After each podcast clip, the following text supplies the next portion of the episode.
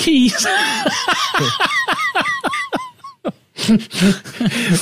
Eu tô Legal, quebrando Rick. as coisas. Legal, gente. Rick. É que eu fui ajustar. Ele pode ficar sem, ele não fala muito alto. Pode ficar Ah, sem. eu posso tirar? Pode, pode ficar sem. Eu posso ficar sem também? Com não, você, não, você, na verdade, é o único dos três que precisa.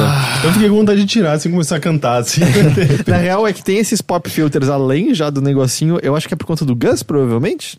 Não, e do É, Teixeira, e do né? Teixeira, Porque ele é, berra muito. Eu não falo tão alto assim. Não, você fala muito alto. Você acha que não porque a sua audição foi perdida já há muito tempo. sabe o que é estranho? Eu tô sentindo, parece que sem um, um escudo de proteção, assim. Eu tô muito mais vulnerável. Vulnerável, é. É tipo, parece que eu. Vocês estão tão atrás de um. de um. de um. de um. É isso aí. As pessoas não veem Elo- eloquência, eloquência. assim. Henrique, o artesão das palavras.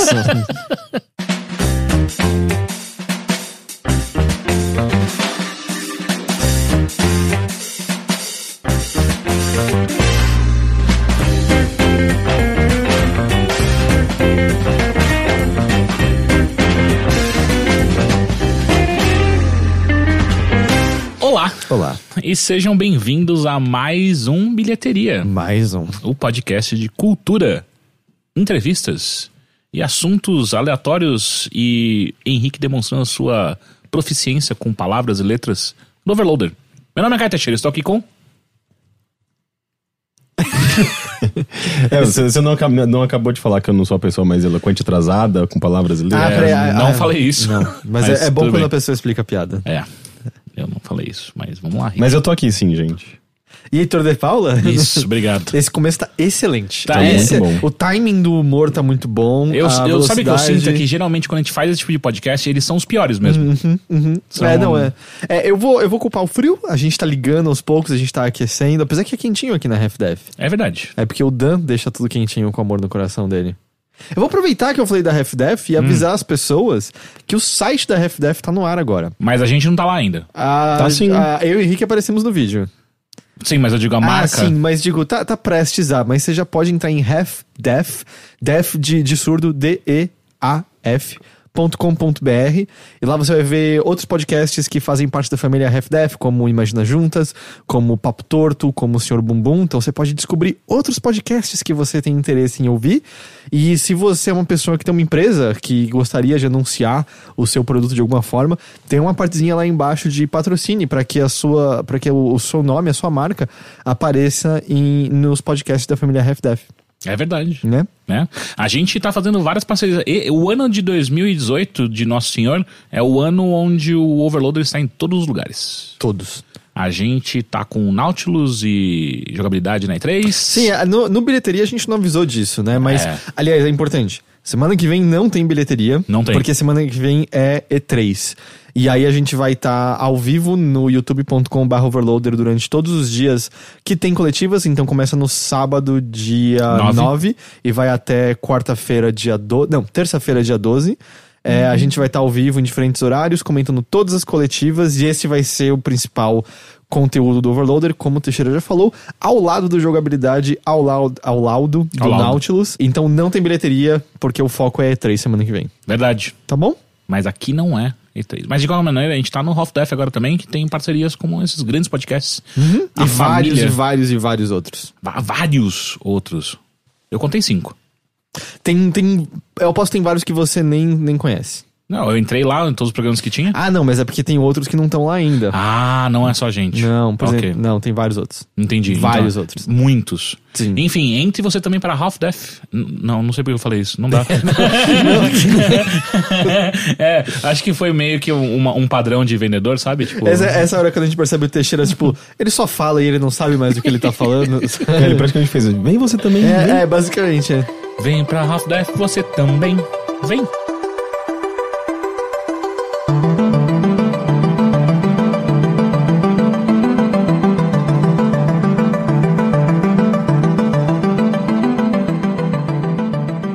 Henrique, você que tá tão artesão das palavras hoje, conta pra gente o que, que você fez essa semana. Eu não fui na parada LGBT. Você não foi? É a primeira vez que você não vai. Não, não. Eu, te- teve anos em que eu não fui. Ah, eu tô ficando velho, né? Ninguém me convidou pra ir em trio e, e daí eu. Você só fiquei- vai quando tem trio? Fiquei com dor de cotovelo. Ah, é melhor, né? Você tem. Você fica num espaço mais mais confortável, você- você você vê a coisa de cima, assim, mas se alguém tivesse me convidado pra ir em algum trio, eu teria ido, sim. Mas é que, é que de fato, assim, eu, eu tenho evitado o carnaval, tenho evitado Muvuca, não sei, eu, eu fico, tô, tô cansado, eu já vivi demais minha vida. Eu sei, tá chegando na hora de acabar. Pois é, é, mas é que eu, eu, eu já fui muito em... O que, que tá acontecendo? Eu tô sentindo puta bad e baixo astral nesse podcast. Tá louco, Ué. gente. Porra. Come um biscoitinho de Daqui a, chocolate não se aí. preocupa não, que daqui a É pouco você vai ser contaminado. Eu sou, eu sou, eu sou alegre naturalmente, não tem Ah, sim, é... hum, Assim, é... Se tem algo que o Heitor é, é alegre Eu naturalmente. sou alegre. Você é alegre. É que você aprendeu a, a lidar com a sua Com escuridão. alegria, é, eu, não, eu não me dou bem com ela.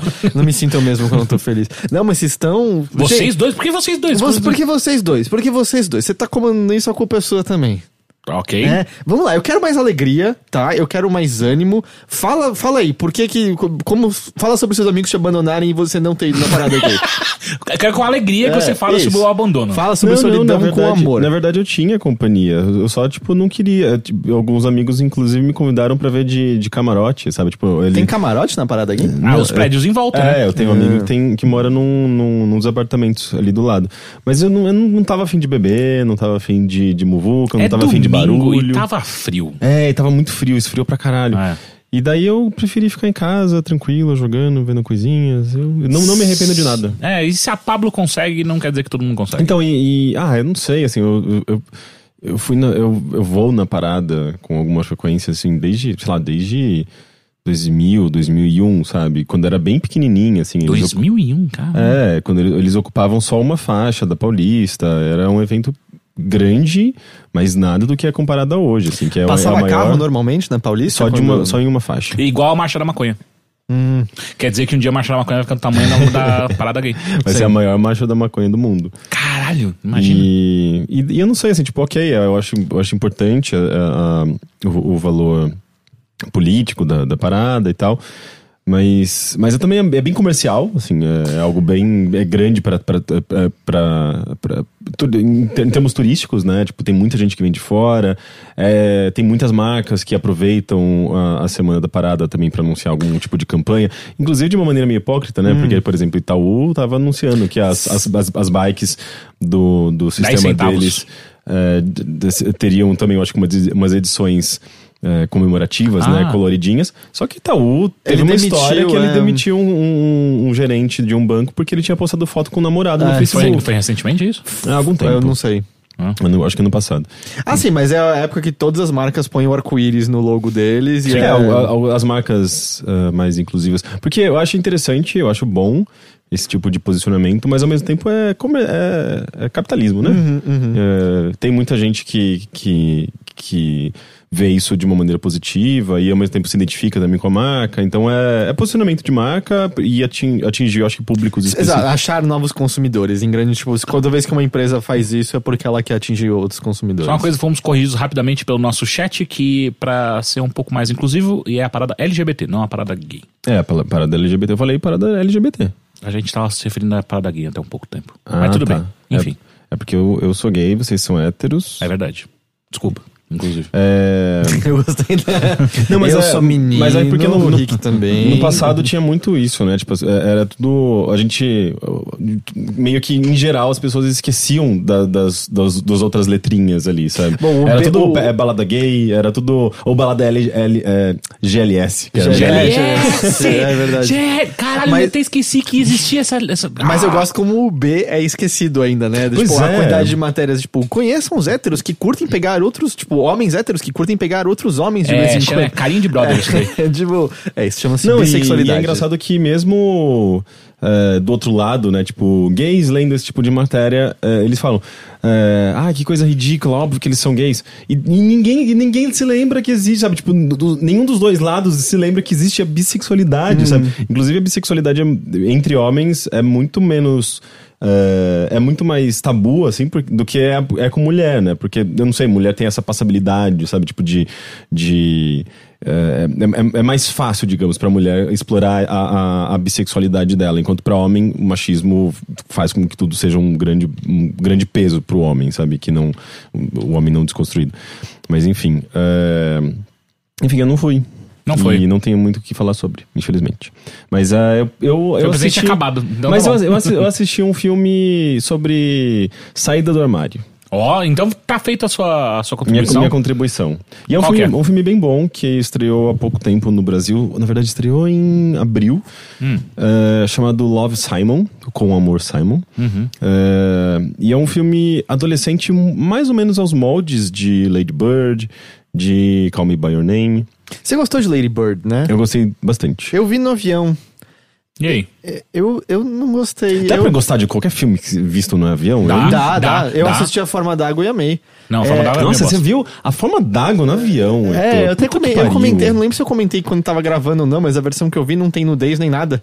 Ah, que chato. Não, ah, nossa. Ah, Mas é do tipo, eu achei Lady Bird tão assim.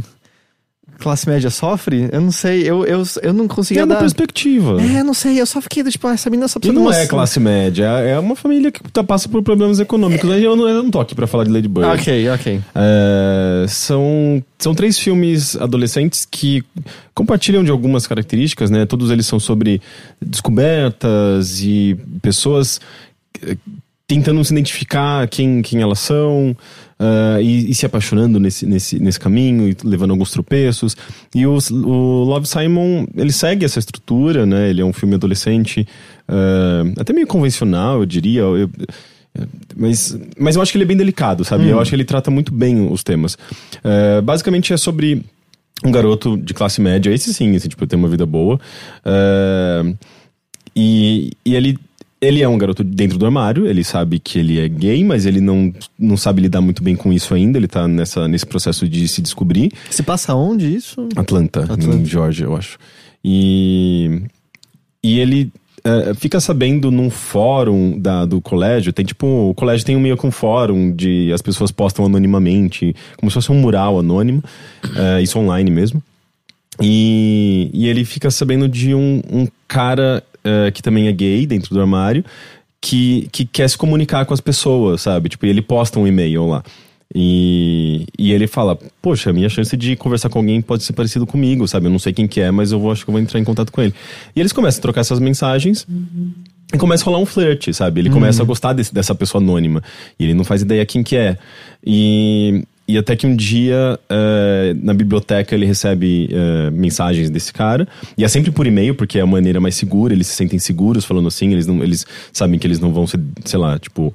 eh, ninguém vai tirar um print screen. E, então eles, eles, eles acham que é um ambiente seguro pra eles, o e-mail. Embora o filme se passe, tipo, nos dias de hoje. Mas ele esquece o e-mail aberto no na biblioteca da escola. Até que um rapaz é, dis- vê o- a conversa, ele, ele eu acho que dá um copy-paste, sabe? Ele tem uma, uma cópia do e-mail. E ele, ele começa a fazer chantagem. Ele fala, tipo, ah, eu tenho seu e-mail é, e eu não vou revelar pra ninguém se você me ajudar a ficar com tal garota, que é amiga dele. E, e daí começa a entrar, tipo, ele, ele começa, começa a desenvolver um conflito, sabe? Porque ele sabe que ele tá sendo chantageado por um rapaz que.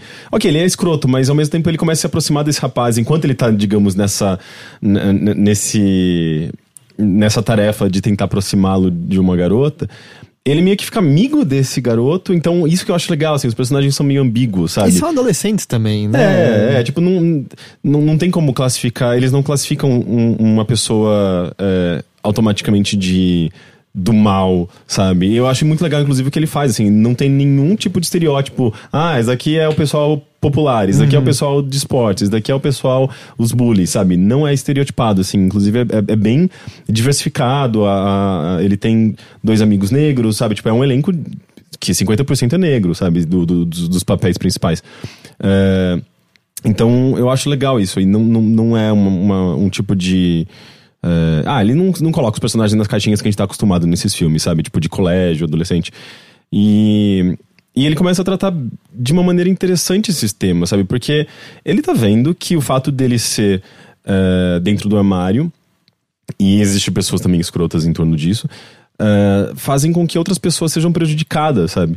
E, e ao mesmo tempo, ele quer ter o direito de, de eh, sair do armário quando ele achar necessário, sabe? Porque é um processo de, de difícil para ele digerir, sabe? Eu só não entendi uma coisa, outras pessoas são prejudicadas por ele estar dentro do armário? Porque ele começa a. a- no- isso daí é o primeiro exemplo, sabe? Tipo, uma pessoa tentando chantageá-lo pra ficar com uma outra garota, só que isso começa a gerar outras consequências, Entendi. sabe? Tipo, ela.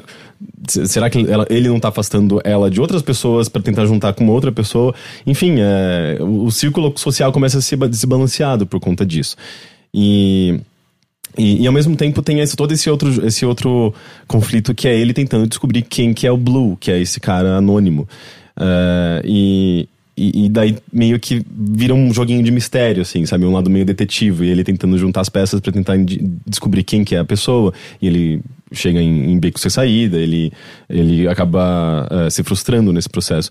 Mas é, é, é um filme, é uma comédia, é uma comédia meio que aos moldes de Lady Bird é, engraçadinha e delicada e, e- Leve, né? leve, sabe? É leve. Mas eu, eu acho que ele, ele, ele faz muito bem, assim, quando ele começa a abordar ah, mais a fundo essa questão de. ah, de como você vai se abrir pros, pros seus pais, como você vai contar pros seus pais que você é gay. Ele, ele até, tipo. ah, ou LGBT, né? Tipo. ah, ele até. O filme até faz uma piadinha, tipo, por que, que nenhum hétero tem que contar pros pais que é hétero? Sabe? Tem uma cena dos héteros contando pros pais que eles são heterossexuais. E é meio, é meio besta, mas é engraçado. Então ele. Eu, eu acho que ele, ele trata de uma maneira leve esse tema que geralmente é bem difícil. E acaba sendo muito sensível no processo, sabe? Tipo, muito delicado. E é um filme muito sobre compreensão também, bem aos moldes de Call of, uh, Call, Call- Call- Call of Duty. É, Call of Duty. É. Call Me By Your Name. Uh, que é muito difícil da gente ver, sabe? Sempre foi.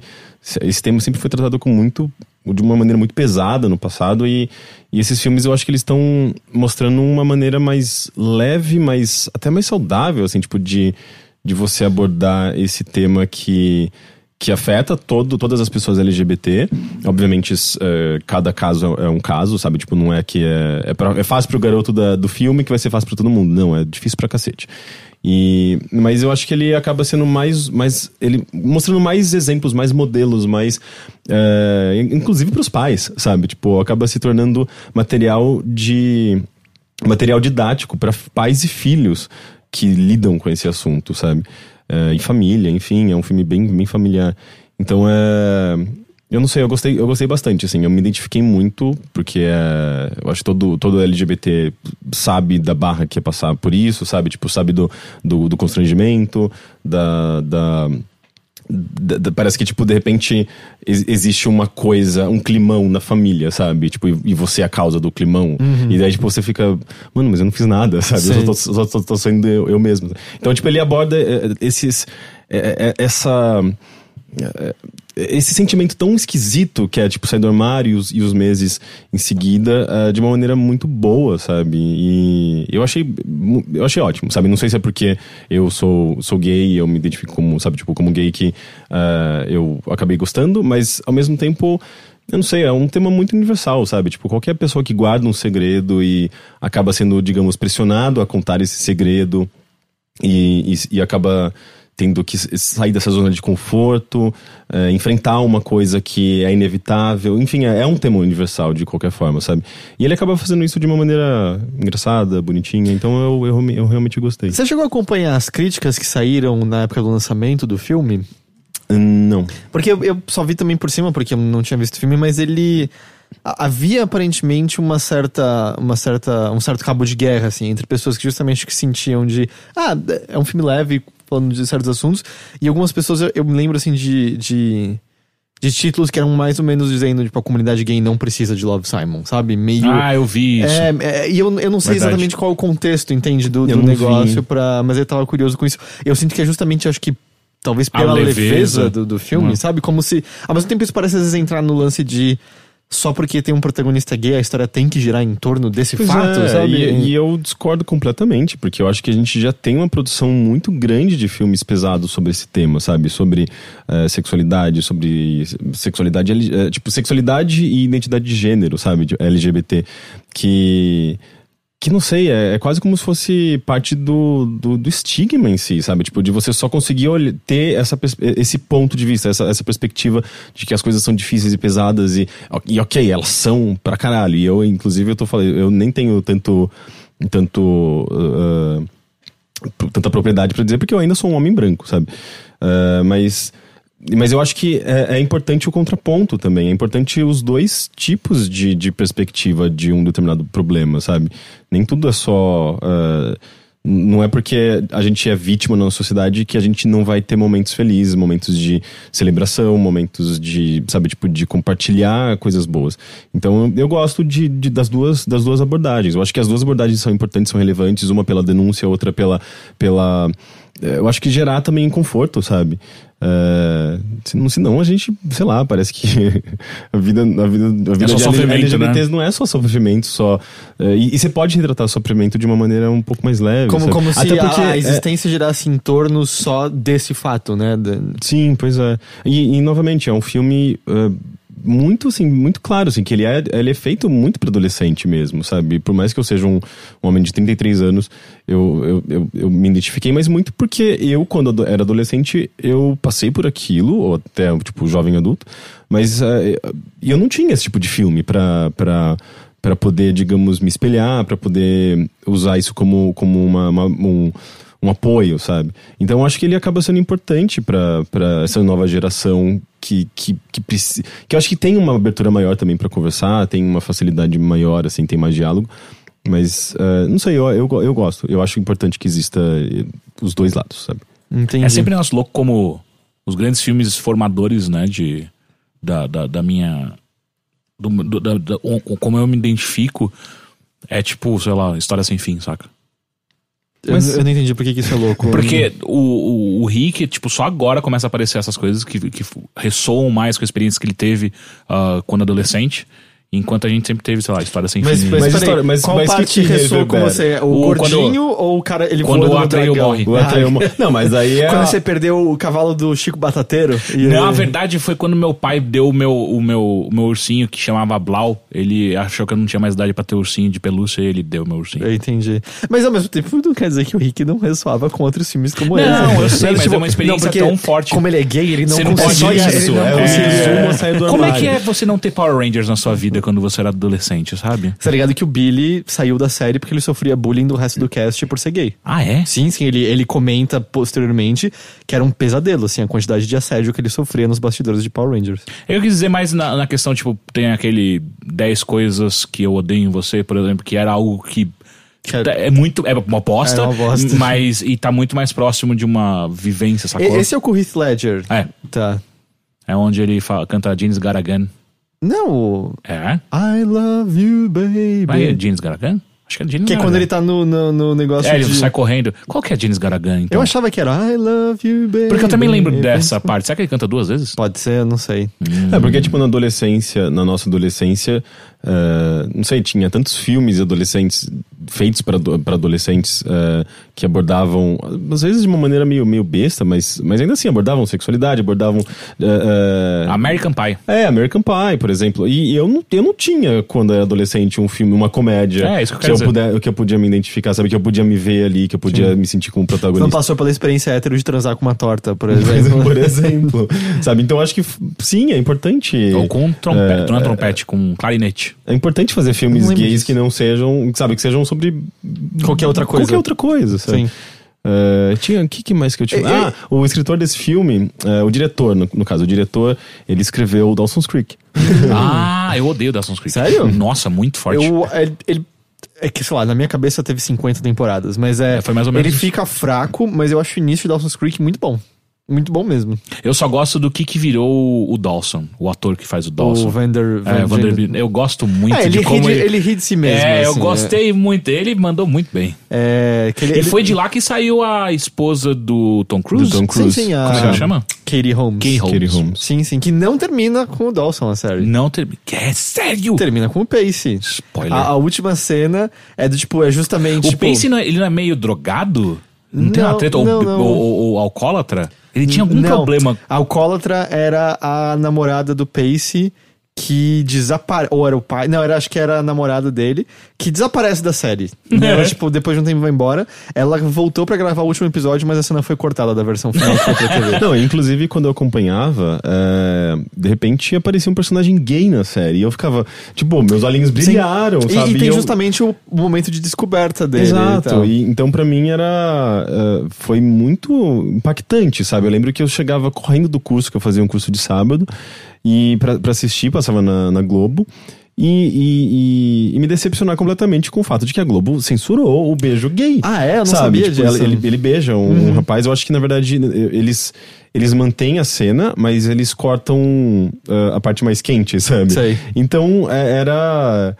Porra, tipo, é um beijo, sabe? Uhum. Eu, eu lembro de ficar muito frustrado, sabe? Tipo, e é, porra, é, é o é o único personagem gay da, da série, ele aparece me- bem menos do que os outros, e ainda assim tem cortes, sabe? Sim. Era, então era meio horrível. Mas é, e esse, esse personagem tem um grande momento que ele passa pro preconceito na escola e Uhum. tal. E aí, coisas da época, né? Era constante o Pace zoar o irmão mais velho policial, justamente fazendo piadas com. Sério? Fazendo piadas com fato, tipo, fazendo piadas como se ele fosse gay.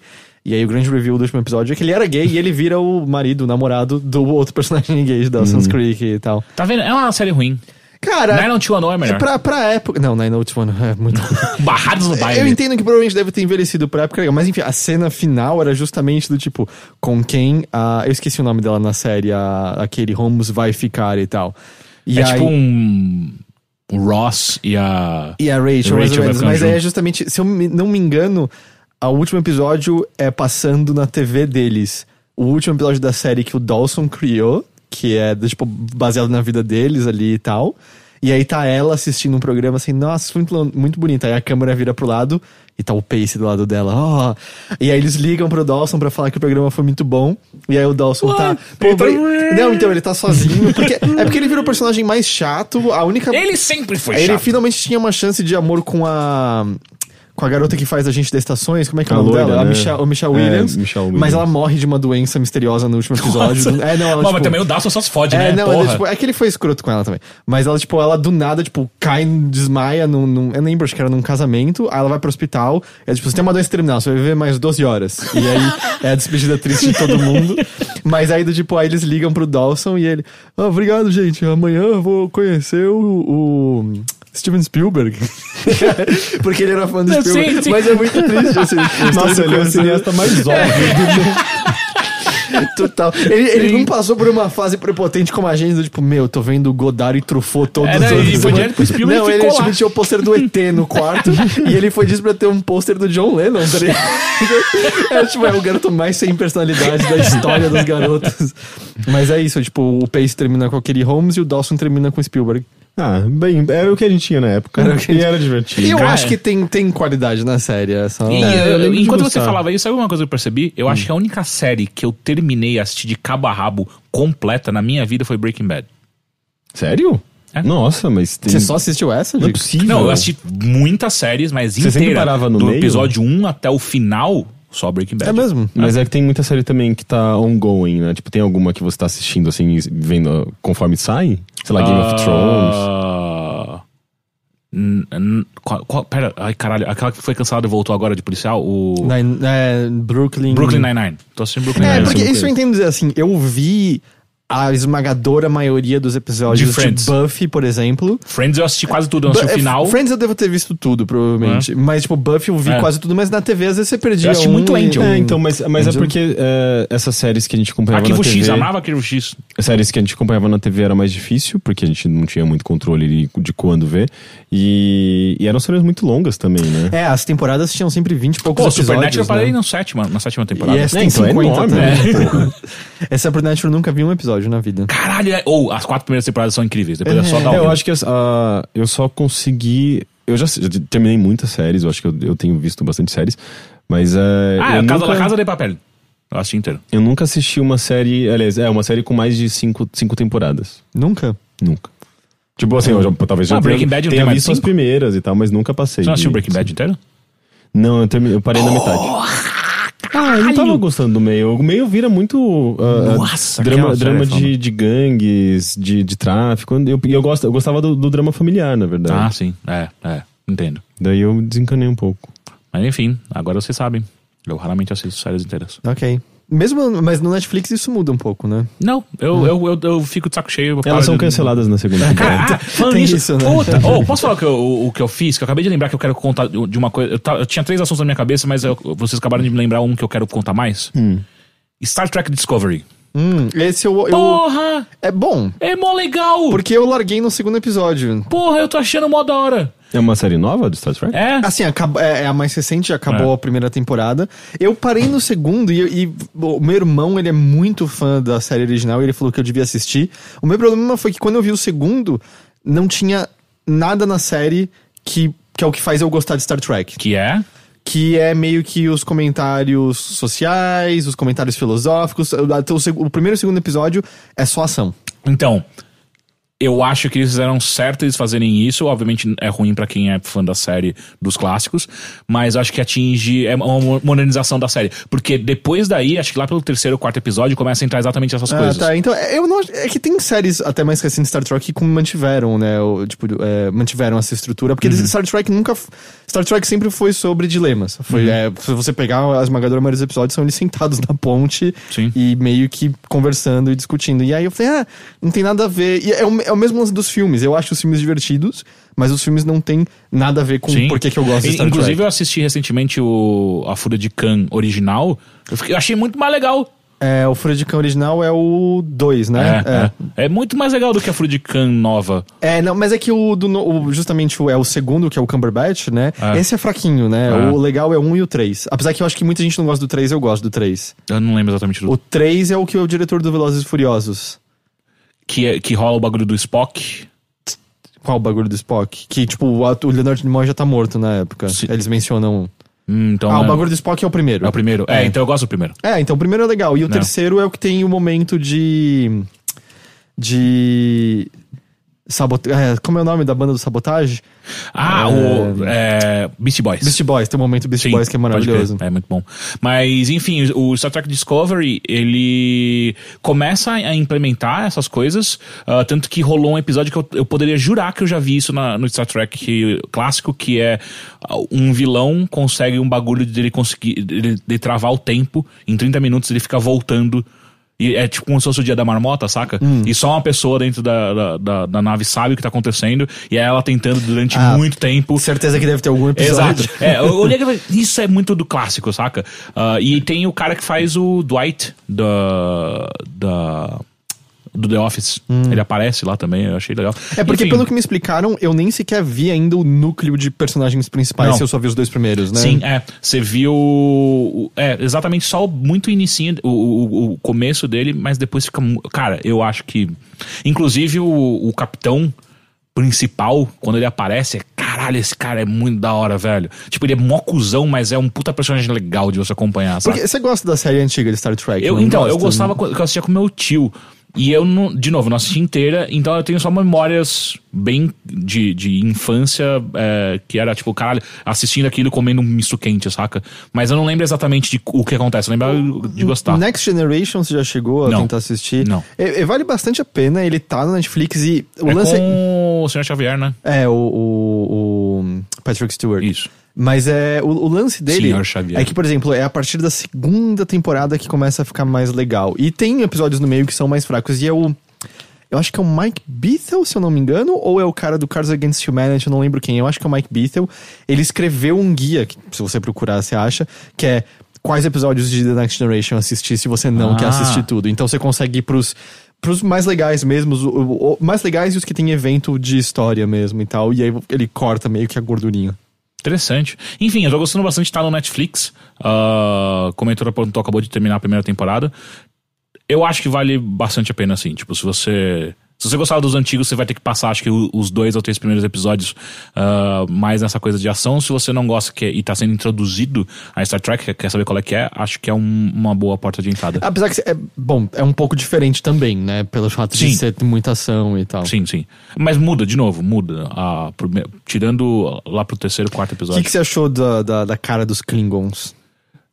Oh, eles continuam sendo muito zoados, né? É que eu, eu gostava do modelo ori- dos Ah, Klingons é? antigos, e aí é meio estranho, do tipo, uou, é muito diferente. Mas uma aqui. coisa que eu tava comentando com a Bia, cara, que deve ser infernal você ser um dos atores que faz os Klingons, né? Porque Ah, eles falam tempo-. Não, eles falam em Klingon o tempo inteiro. Então, e, e eu fico imaginando, porque Star Trek tem uma das, dos fandoms mais, mais tradicionais e, e- e meio loucos, assim, pela, pela lore do- da coisa. Então, se eles falam alguma coisa errada em Klingon, deve muita gente encher o saco, cara. Então, eu tenho uma pergunta, e é pergunta mesmo.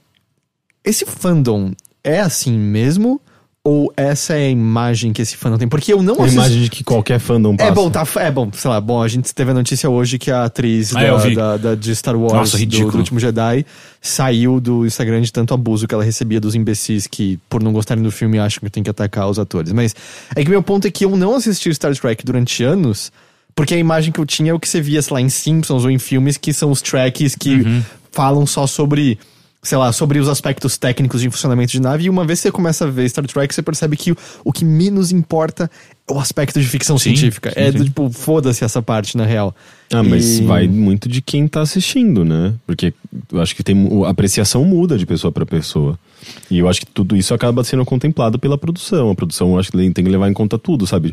Tipo, a, a, a- lore, se eles estão respeitando ó, uma lógica específica, uma. É, então, o Discovery, assim, é que eu não sei se explica depois, mas a protagonista, como é o nome da. Michael. A Michael, ela é meio uma filha adotiva do pai do Spock, sendo É. que isso nunca foi mencionado antes, então é meio. A galera deve ficar puta, velho. É, hã? A galera deve ficar puta, porque É, tipo, então isso é, aparece do nada. É, eu, eu, em certo momento você releva, mas é o tipo de coisa que. é, não sei se eles se importam tanto assim, porque, caralho, o Spock nunca mencionou que ele tinha uma irmã, sabe? É, é. E o pai dele é um personagem importante. Ele não aparece sempre, mas é um personagem importante na. na... E ele aparece. É, É, o é mesmo. Saren o nome dele? Não. Saren, acho É que é, é. Mas, enfim, é... Cara, tô gostando. Eu assisto. E são episódios longos, né? 40 minutos de, de cada episódio. Então. E eu fico imaginando também que deve ser caro pra cacete fazer aquele negócio, porque. Além dos efeitos, que efeitos hoje em dia são mais baratos, né? Mas a maquiagem dos Klingons, tem um outro personagem que tem uma puta maquiagem foda também É nele. o cara meio azul lá ou não? Ou eu não vi o personagem que tá não, falando? você viu, é o, não é azul, ele é um grandão que tem umas guerras que ele sai É. de vez em quando. Que ele é o ator que sempre faz as coisas de bicho e coisa do ah, tipo, é? não é é? ele que faz? Se é o que eu tô É, é pensando. o cara que fez a, a mão do. daquele bicho do Guilherme Del Toro? Eu acho que. Eu não sei se é ele, mas eu acho que ele é o bicho aquático do. do- Hum. Ah. E ele não tá no. Ele não faz uma participação pequena naquele é, John morre no final? Não é, que apare- não é ele que aparece no banco de trás do carro uma hora? Puta, no- não sei, cara. Mas se, se, se é o ator que eu tô pensando, ele é meio que sempre faz os lances de. De monstro, porque ele, tem, Monstro, ele tem uma coisa com o corpo dele, não é? É esse cara, porque eu achei que esse cara é espanhol. Pode, pode ser que eu esteja confundindo, mas tem um ator que meio, eu achava que era esse. Não É, faz episódio atrás. Quê? Ele faz... e só pra falar uma coisa, o Thiago Nunes tá falando que o fandom de Star Trek é assim mesmo. Ah, é? E que aparentemente é o fandom de Star Trek que criou o termo shipping. Porra, é, tá aí, Aí o né? leg- legado do. Cultura também chega aqui. Cara, se, se o fandom de. de eh, Steven Universe pode ser tóxico, qualquer fandom pode ser tóxico. Mas essa parte já, assim, cadê? É, eu não- se eu não estou errado, o termo shipping existe justamente por conta de fanfics de Star Trek, porque é numa nave. Eu achava que shipping vinha É, de, de relationship. relationship. É. Então. Eu fiquei confuso agora. Enfim, é, ainda é, eu, eu fico assustado quando esse, esse tipo de série continua sendo feito, sabe? Parece que ela tá indo bem, aparentemente, porque vai- foi renovada e tal. Então, é. Cara, é uma série cara, sabe, de ser feita. Eu fico imaginando que, porra, é, eu, eu fico muito feliz, sabe? Tipo Westworld, sabe? Tipo. Eu não gosto tanto assim, não, não me atrai tanto, mas eu fico feliz que ela exista, sabe? Porque senão vai ser, vai- vão ser só séries do tipo sei lá, La Casa de Papel ou Game of Thrones. Não, assim, mas né? tem também muita coisa nova que às vezes você não tá acompanhando. Você, chega, sei lá, assistir HBO ou, Sim. ou outras coisas além de Netflix, porque eh, eu, assisto sinto, bastante eu da sinto que tem uma diversidade muito boa de séries atualmente e muita coisa que as pessoas simplesmente Então, ignoram. ficção científica não tanto, né? Tipo, teve o Altered Carbon, que rolou, que foi meio... É, eu não gostei muito. Eu gostei bastante. É, eu achei meio... Enfim, teve Altered Carbon e Westworld que tá rolando agora. De ficção científica, acho que é meio que isso. É, eu- eu Ah, não- sei lá, sempre tem umas coisas no sci-fi que a gente. Ah, tem o Electric, Electric, Electric, Electric Dreams, se não me engano, que tem... Ah, é verdade, Que é do né? Philip K. Dick do, na Amazon. É.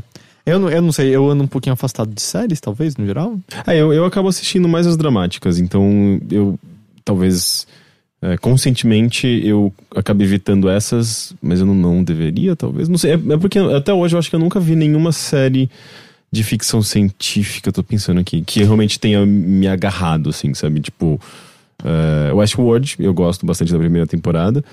Mas eu acho que fora isso, eu não lembro de nenhuma outra. Não. Eu só queria falar mais um fato aqui. A Plat comentou que o primeiro fanzine foi um fanfic do Spock com o Kirk. Caralho, que da hora! Que foi distribuído pelas fãs é, que criaram a primeira convenção de fãs. Que foda! oh, sério, Star Trek é um negócio muito doido, né? É, e o Felipe Valero acabou de mencionar que tem uma série nova de Perdido no Espaço que ninguém lembra. Ah, eu verdade. assisti os três ou quatro primeiros, eh, os quatro primeiros episódios e, e é muito ruim. É muito, muito, É. muito ruim. Eu- Eu, eu- nunca assisti o clássico, então eu Ah, não sei eu como é que é. assistia o clássico quando eu era criança. É, eu não assim, eu acho que já era velho quando eu era É, criança. clássico dos anos 60, 70, né? É, Acho que é porque 70. tinha algum canal que passava isso, passava aquela Terra dos Gigantes. Ah, deve ser Band. É, era, se bobear era Band. Manchete passava os três patetas, que eu assistia pra caralho. E, e É aí, verdade. do tipo, eu não, não gostava. Meus pais falavam, é mó legal. E aí eu ligava. É, tipo, né? eu Era nostalgia saca- pros seus é. pais, né? E aí teve aquele filme com o Matt LeBlanc, né? É o, o, o filme- Ah, eu não assisti. É o filme do, do Perdido no 2000, eu Espaço. acho, é, né? que tem o. Acho que a única outra coisa que o, que o Matt LeBlanc fez. Não, ele Friends. fez o. Ele fez uma série. Ah, ele fez, fez Jo- uma ele- série, Ele fez é. Joey também, né? Ele fez Joey, a série. Enfim, esse filme do Perdido no Espaço é, é algo especial, assim. E ele aparece na série que o Chandler faz, que é o Mr. Sunshine, se eu não me engano. E ele aparece em. Ah, Como chama? É, As Panteras. As Panteras. Ele aparece nas Ele Panteras? aparece em As Panteras, certeza absoluta. Ele é. Eu acho que, Charles Angels, as Panteras? é, eu acho que ele é namorado da. Ah, da, da... pode crer, eu acho que sim. Ai, esqueci o nome Ele dela. apare- Drew Barrymore, não Ele é? aparece mais ou menos tempo que o Rodrigo Santoro. É tipo igual, tá, tá pau a pau. Porque o Rodrigo Santoro aparece e morre imediatamente, não é? Bem, pelo menos tá compensando agora no Westworld, né? Enfim, Aham. é, e a última coisa que eu queria falar é que de um- uma coisa que faz, faz tempo que eu não trago aqui, que é filme ruim. Filme eu assisti ruim. um filme muito, mas eu fiquei assustado do quão ruim ele Ah, é. não tem como, não tem. Saca só, Porque eu vou te contar Cada, cada a hora, premissa. cada semana você você fala que tem um filme que é pior do que o outro, mas eu Ué, acho a gente continua cavando, cara. A gente Mas tá não cavando. tem como ser pior. Tem, Ah, tem sim. opa! De- pior Ó, do que do tem um que filme aquele, do Krampus aquele, que a gente não assistiu ainda. Então, tem, o- tem o terceiro filme do Krampus que a gente não assistiu ainda. Porque, Não, mas tipo, daí pra é saber porque vocês como a têm um pouco de noção, né? Eu tenho certeza que a história vai ser levada em frente ali. Mother Krampus. Cara, o que que a gente descobria? Eu não- Eu não vou falar, né, pra quem não viu. O que, do Krampus? Do Krampus 2, tinha algum review sobre o protagonista e o Papai Noel, não tinha? ok. Então, e o terceiro acho que é Mother Krampus. Hum, A gente precisa te- a gente precisa fazer a mesma coisa que a gente fez com Krampus. Enfim. ah, qual o nome do filme? Não vou falar o nome do filme ainda. Primeiro eu quero eu vou contar como que é o, o plot, vocês vão falar qual filme que é esse. Tá bom. Fechou? É o seguinte. ah, uma jovem que tá fazendo um documentário ah, sobre mitologia. A bruxa. Calma. Decide, decide ir pra uma, pra uma floresta na Hungria, na, algum lugar assim. No Bruxa de Blair. leste europeu, ela decide ir pra uma floresta onde é dito que pessoas morrem porque a floresta não deixa eles saírem de lá quando a, a pessoa que entra lá tem o coração negro. Floresta Hum. do Suicídio. E aí ela decide, tipo. E aí é o mockumentary, form- formato antigo, né? mo- Mockumentary. Gente, é, é Bruxa de Blair, é isso. E aí ele vai ela e mais dois caras. E aí, Estou, estou vendo, É. estou vendo semelhanças com ela vai ela e mais dois caras, é o cara do som e o cara da câmera. E aí eles, eles até contratam um, um, um guia pra levá-los, que é um guia que não fala um X em, em inglês. Inclusive, eu até fui pesquisar depois a, a nacionalidade, nacionalidade dos atores, porque nenhum fala inglês de verdade. Todos têm um inglês meio estranho, mas enfim. E aí eles se embrenham na, na maldita floresta. em Maldita al- Floresta é o nome Em filme. algum momento, é, eles perguntam pro guia onde que tá o círculo. Em nenhum momento é dito que círculo é esse. Eles só falam assim, onde tá o círculo? E aí o guia responde, depende onde ele está hoje. Isso, que, não- isso não é um Depende diálogo. de quem? De onde ele está hoje. É tipo, É. é tipo a Fortaleza do Cru. É, é, é. é, é Ah, o exato. círculo ah, ah, depende de onde o círculo está. É, exato. não sei se É, isso então, esse sentido. diálogo não faz sentido. Eu, fiquei, eu, eu tive que voltar e assistir de novo. tipo, Não é possível Acho que não, acho que ele quer dizer do tipo, depende de onde ele apareceu hoje. É, é, mas ainda assim é esse o diálogo que é feito, saca? Ah, e aí dá cinco minutos e o cara começa a conversar com algo atrás de uma árvore. Ninguém. Todo mundo acha meio estranho, mas ninguém se questiona o que acontece. E aí uma coruja. Coruja pia? Twin Peaks. Coruja, coruja faz tipo meio parecido com um pombo, né? Ela faz um cru. É, ela faz Mas meio é fala um isso? piar? Ah, acho que sim, acho que todo, todo não, pássaro o pia. corvo, o corvo não é. O corvo tem um bagulho específico. Mas aí corvo não é pássaro, o corvo é a alma negra de pessoas mortas. Pode ser. É, o ela grunge. Carcareja. Carcareja. Ah, e aí a, a coruja carcareja e o cara morre. Só por conta do barulho? Ele some durante 5 minutos. É morre. que a coruja é o Teixeira. Ok? E aí ele morre. E a reação deles é literalmente. E acabou. Essa é a reação que eles têm. E aí eles não conseguem voltar, eles não conseguem ir embora. E aí eles têm que passar a noite na floresta. E aí eles encontram uma. Uma, uma cabana, não, uma. Como é que chama? Quando você vai acampar, tem uma, Uma, uma tenda. tenda. Eles encontram uma tenda que eles nem se perguntam de quem que é. Eles não levaram tenda, então eles só encontraram uma tenda lá e eles entram pra dormir lá. Mas é deles do futuro. E aí, enquanto eles dormem, coisas acontecem fora da tenda. É, então, mas você Parece- sabia que o, o círculo e coruja é bem Twin Peaks, né? É. É, e floresta.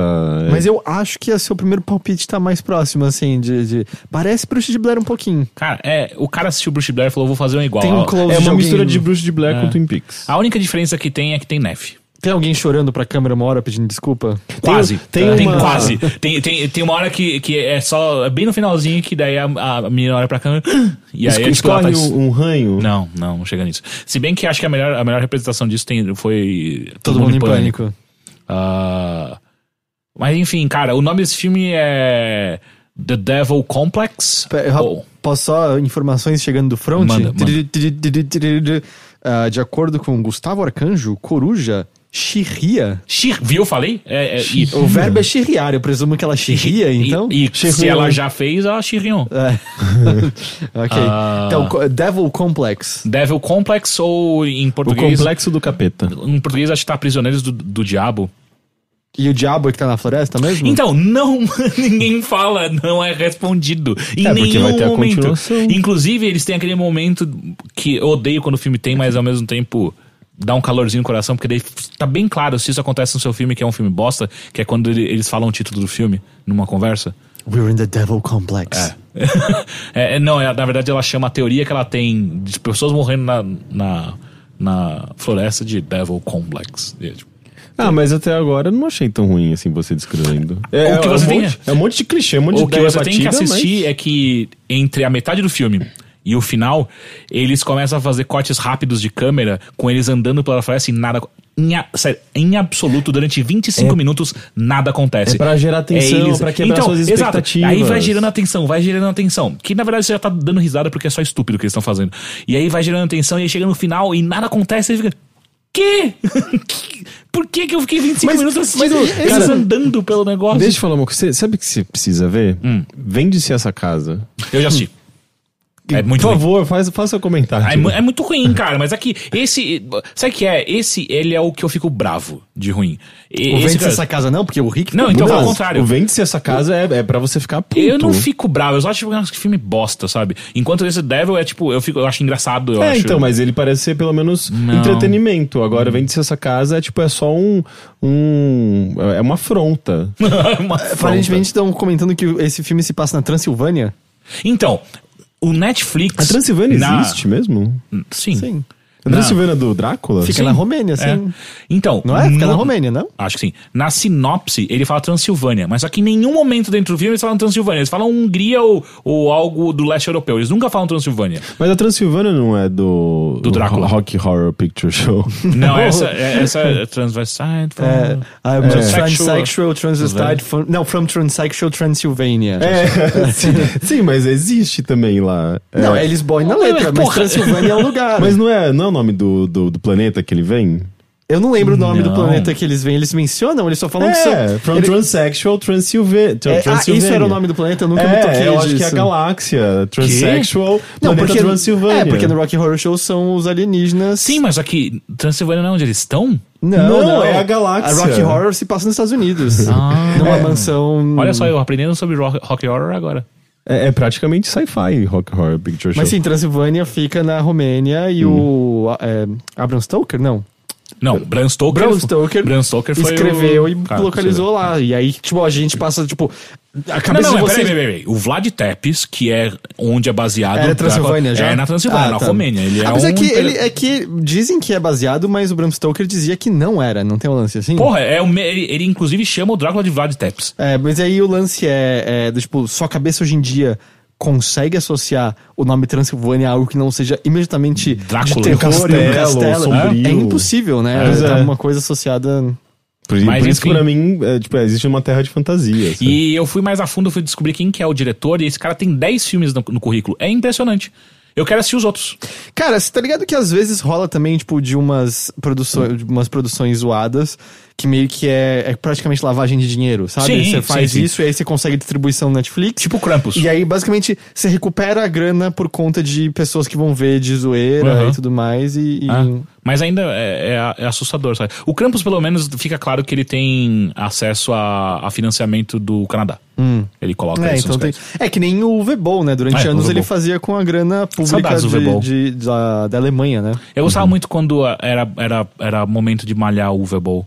Eu gostava quando ele chamava os críticos pra sair na porrada. Sim, por sim. falarem mal dos filmes. rolou no final essa Eu luta? acho que nunca aconteceu, mas ele Ah. chamava, né? Os caras. ele chamou pra, pra, pra, pra um, um round, boxe. é, um, round, um round ou dois rounds, sei lá, no, no box. Vocês falam mal meu filme? Vem na mão então, quero É, ver. muito, é muito uma criança de 10 Vamos provar anos, suas né? ideias no ringue. Não existe nada mais justo do que ele. Mas te- teve recentemente uma história de um. É uma espécie de um meio investidor famosinho que todo mundo acreditou na história dele, e aí um, um veículo foi investigar mais a fundo. E era o Vebol. Não, então era um cara que falava que ele tinha 25 anos, e aí você olhava pra cara dele, ele tinha quase 50, claramente. todo mundo acreditava, e aí ele ficou puto com ah, o perfil que fizeram dele, e aí ele desafiou uma pessoa pra ir lutar numa ilha que existe no mundo onde é legal você matar uma outra pessoa desde que seja na porrada mesmo. E Sem armas. É. E aí, tipo, lá tudo bem. E aí ele desafiou essa pessoa pra lutar ali.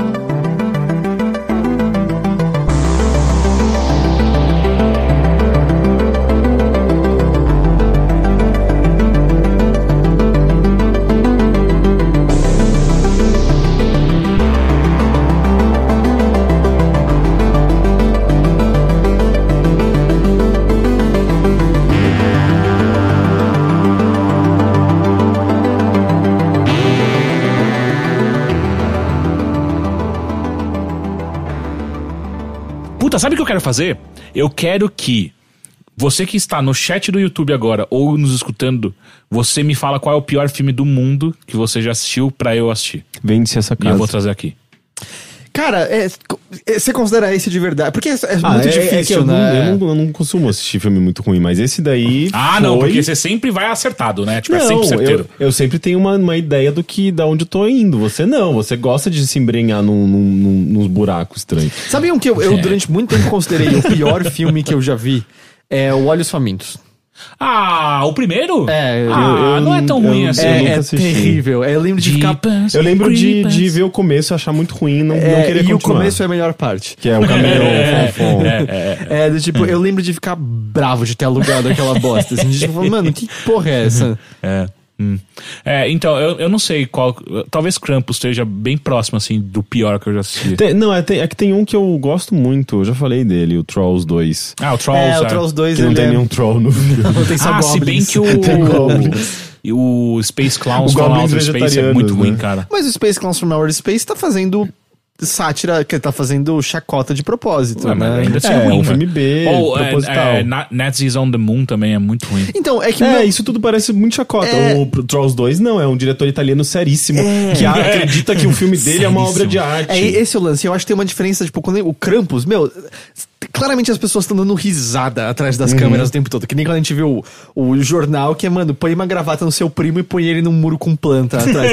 Exi- e bom. esses, esses filmes meio que, tipo, eles acabam volta e meia sendo engraçados de, de, de ruim. Eles são Mas intencionalmente parece que tem uma intenção. ruim. Esses filmes como Trolls 2, ou mesmo Olhos Famintos, esses são os que você termina e fala, meu, que lixo foi que eu fiz com o meu tempo exatamente Mas agora? pelo menos o Trolls 2 não tem como você não se divertir. Assim, tipo, pelo, pelo menos dá umas boas risadas é- é que- das atuações ruins, da, da falta de, de coesão, da, ver da- do texto sozinho, ruim. ver sozinho É, acho não, que estraga é. um Não, mas pouco. por exemplo, eu assisti há pouco tempo, eu tava afim de conhecer mais o trabalho do Dario Argento, Eu assisti o Fenômena.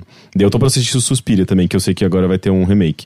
Inclusive, eu acho que o, é, o remake é, feito pelo diretor de Call Me By Your Name. Eu tô muito ansioso por isso. E o Fenômena, eu sei que pra época ele era considerado um filme bom, sabe? Um filme de terror dos anos 70, meio cult. Mas assim, eu, eu tava rindo sozinho em casa, assim, tipo. é, é, o roteiro é completamente absurdo, eu nem lembro agora.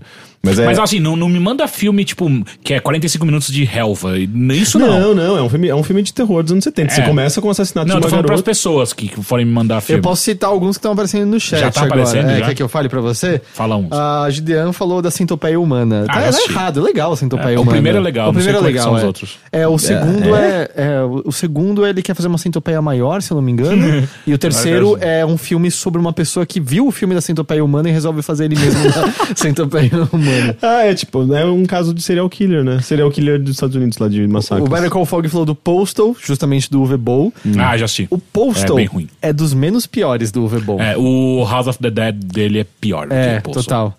Ah, Deus não está morto, Leandro Souza falou esse. Tá ligado qual que é esse? Não. É um filme, é um filme religioso sobre a mensagem de. Ah, eu preciso desse filme, eu Só não que- parei pra assistir. É, é porque parece que tem cenas que são coisas do tipo: um cara sofre um acidente de trânsito horrível e era um dos caras que, que aparentemente odiava Deus por algum motivo.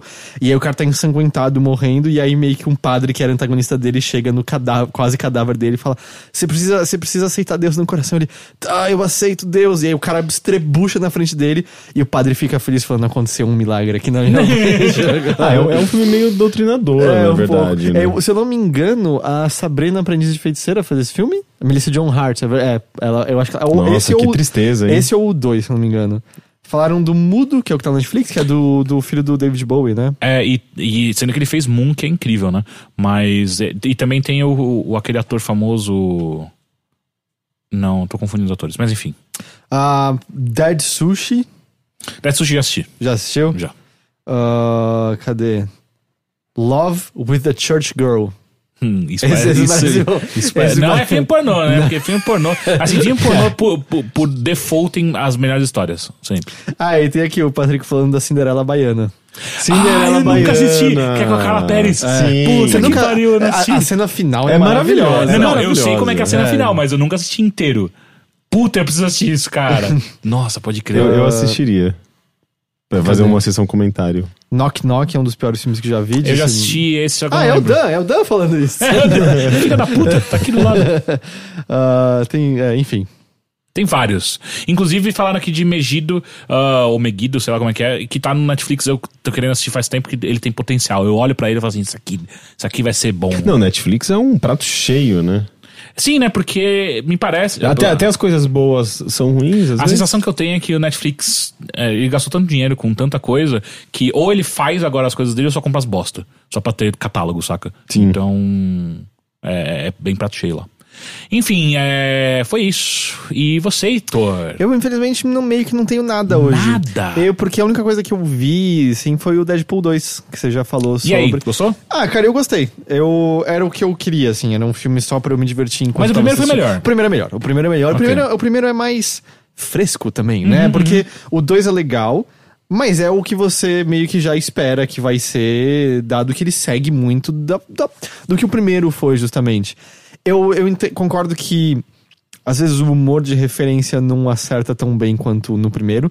Eu não entendi por que que dubstep é um negócio tão forte no filme. Pois é, não é, não é 2012 E não, que a gente faria essa eu piada? acho que a intenção é meio justamente zoar com o fato de que dubstep morreu, mas a maneira como as piadas são entregues é quase como se ele ainda estivesse no auge, porque mesmo Uhum. no auge a gente falava, hum, sei lá, eu fui no show do Skrillex, foi legal, mas, é, mas era tipo, quem já gostava de música eletrônica como o Rick olhava pra dubstep e falava, cara, isso é farofada, esse negócio aí.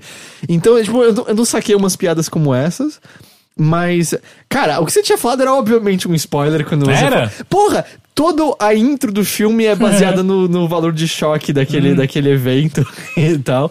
É, e assim, pra quem viu o trailer e acha que sabe o que é o filme, o trailer é excelente porque ele dá uma noção de um filme completamente diferente. Ah, isso é verdade. Escondeu muito bem o que é. A parte da X-Force.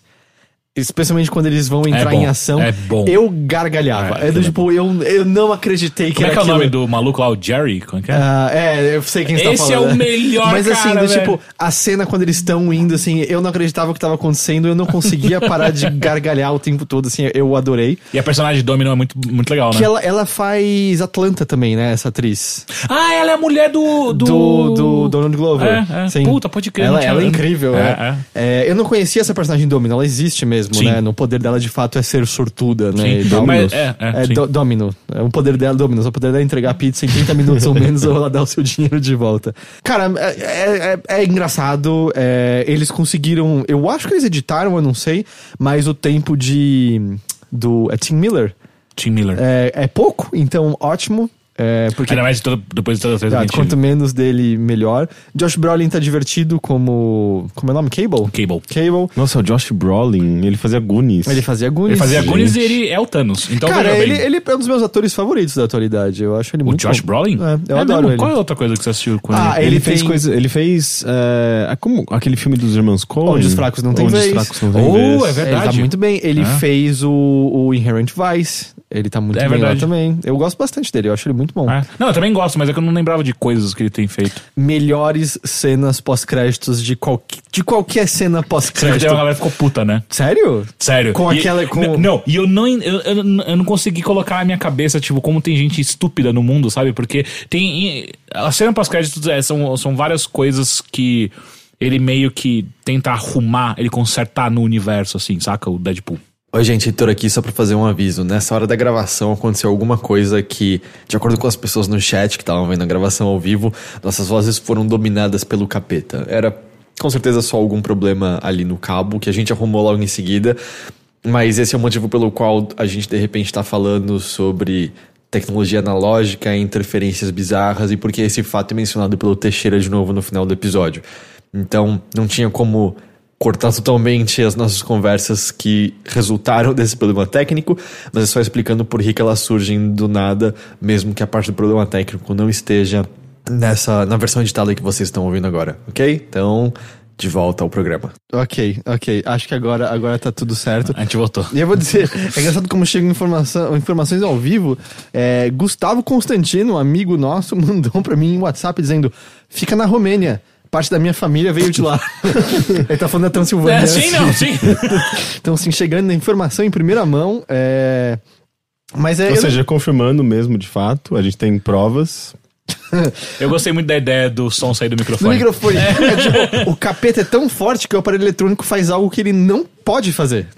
Não, mas é, isso, isso daí é, o, é o- é a grande razão pra filme de terror trabalhar tão, com- tanto com tecnologia. Isso me lembra uma vez. Tipo, quando- você pega é, a parte mais assustadora de, de premonição, não, de exorcista, é a parte tecnológica. A parte do- da, da medicina lá, tipo, do, do- da cirurgia. Pera, tecnologia e medicina, é a mesma coisa, é Rick. tudo a mesma coisa. Porra, Rick, não é? Eu acho assustadora aquela parte. Mas, mas Qual? ó, tem uma parte que ela tá, tá num- numa mesa de, de. Não, não é de cirurgia. É quando a mãe tá fazendo todos os exames pra É, descobrir se ela tá doente ou não. Você acha que é essa parte mais assustadora, não é? Nossa, eu Ela, acho tipo, ah, super tensa. Eu nunca muito achei pesada. Exorcista nada Nossa, assustador. eu tinha então... cagaço. Não, mas, mas, ah, sei lá, tipo, Poltergeist. Geralmente Poltergeist tecnologia. é uma bosta. Tecnologia analógica é Oh, muito primeiro- trabalhada com, tipo, de- dessa, tem essa vibe meio terror, porque a gente. Não sei, tipo, tem, tem, tem ruídos, tem coisas que a gente não entende muito bem da tecnologia analógica, e isso acaba virando. Eu acho que a um gente misticismo. entende bem sobre a tecnologia. Não, mas a gente, analógica. sabe, tipo, a- o lance de você ver. Tenho quase certeza que a gente entende. Não, eu, tô- eu digo de, de, de ser tudo meio. meio. qua- quase mágico, sabe? Tipo. Mano, Agora a gente descobriu que o Rick veio de mil- não 1650. é. Se você coloca. sabe, tipo, é muito absurdo o fato de ser uma agulha lendo uma ranhura num vinil e aquilo produzir um som. Ou, por exemplo, sei lá, tipo, a- o fato de você conseguir enxergar aquela, aquele sinal de ruído numa TV, no- de- a estática, é, quando não tem nada sintonizado e aquilo, sei lá, tipo. é, você- você- tudo, você pode- expli- ah, tudo explicável, a gente sabe exatamente Sim, mas é meio isso assustador se você simplesmente deixa aquilo e, e aquele som e aquelas imagens esquisitas. Eu não sei, é, tipo, é, é muito desagradável, sabe? E, e tem muitas razões para as pessoas explorarem isso Ok, do- ok. no viés de terror. O que eu ia falar? Ah, então, eu lembrei, eu lembrei só de um, de um fato que aconteceu há muito tempo atrás. Eu devia estar na, na escola. Não, devia estar na sétima série na época. que a gente tinha uma, um trabalho de inglês que era a gente fazer um programa de rádio. Tipo, a gente ia inventar uns programas e editava, não sei o que lá. E aí eu lembro que pra uma das pessoas ficou encabido eh, dele trazer o, o material de gravação. Ele falou que ele tinha um gravador e aí ele disse que ele traria. Beleza. Aí foi todo mundo com o com o que tinha preparado e ele chegou com basicamente um sonzinho estéreo, com tipo espaço pra botar CD, toca fita e só.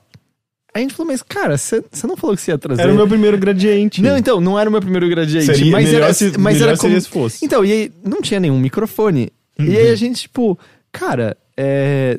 Você não falou que você ia trazer ele? Não, então tá aqui. Mas não tem microfone. Como é que a gente vai gravar ali?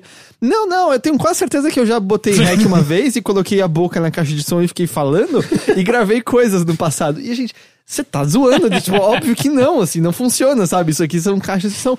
Aí ele, não, não, deixa eu mostrar. Apertou o rec, pegou a caixinha de som, botou na boca e ficou. Uau, uau, uau, uau. E aí ele voltou, deu play e obviamente que não tinha nada na fita. aí a gente arranjou um outro negócio, um microfone, pegamos lá a fita, gravamos lá o, o monte do, do, do programa, não sei o que lá. E a gente.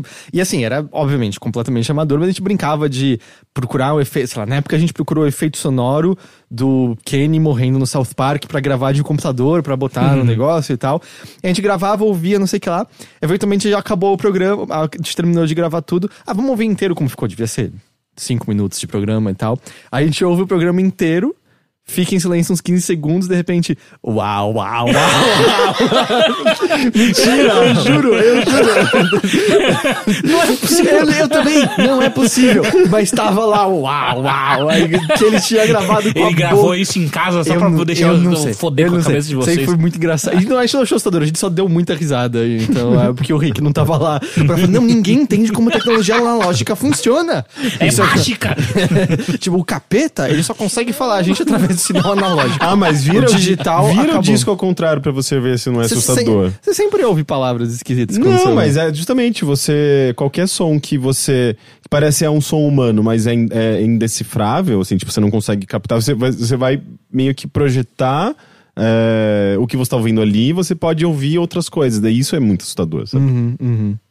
É, Deadpool 2 é mó legal. Ah, você tava falando que as pessoas ficaram putas com as cenas Porque pós-créditos. algumas coisas que ele, que ele faz ali nas cena- cena- cenas pós-créditos quebram o universo Marvel. É, mas eu achei que já tava quebrado Exato, antes disso. Tipo, exato. não fazia o menor sentido com É, outros filmes. É, é, é, e as pessoas ficaram bravas. Ah, mas essa é a intenção, não é? Pra zoar com o universo Marvel. Não, mas é quebrar de um ponto de vista de tipo, puta, agora eu não gosto mais, olha só o que vocês fizeram. Sério mesmo? Essa gente é muito chata.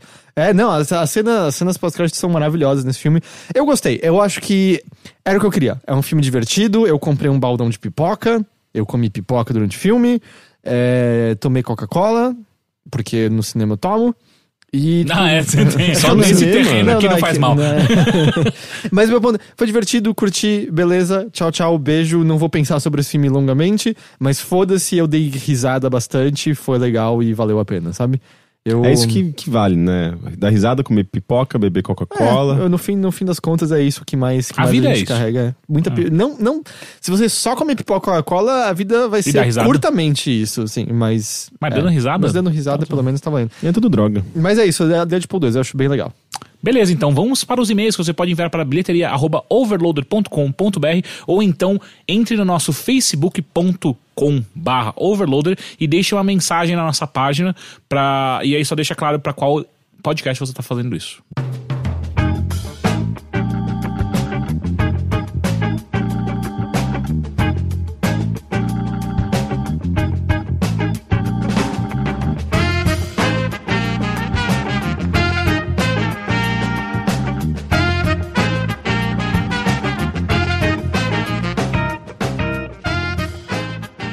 Pô, tô tentando lembrar, sabe o quê? A música da. da videocassetadas, eu não tô lembrando agora.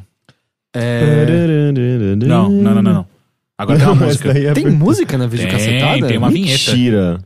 Peraí que eu vou achar aqui. Não, não precisa, Não, não precisa, não precisa. não precisa. Deixa eu cantar pra vocês. Não, Não. não precisa. Eu já cantei Daft Punk aqui, foi zoado.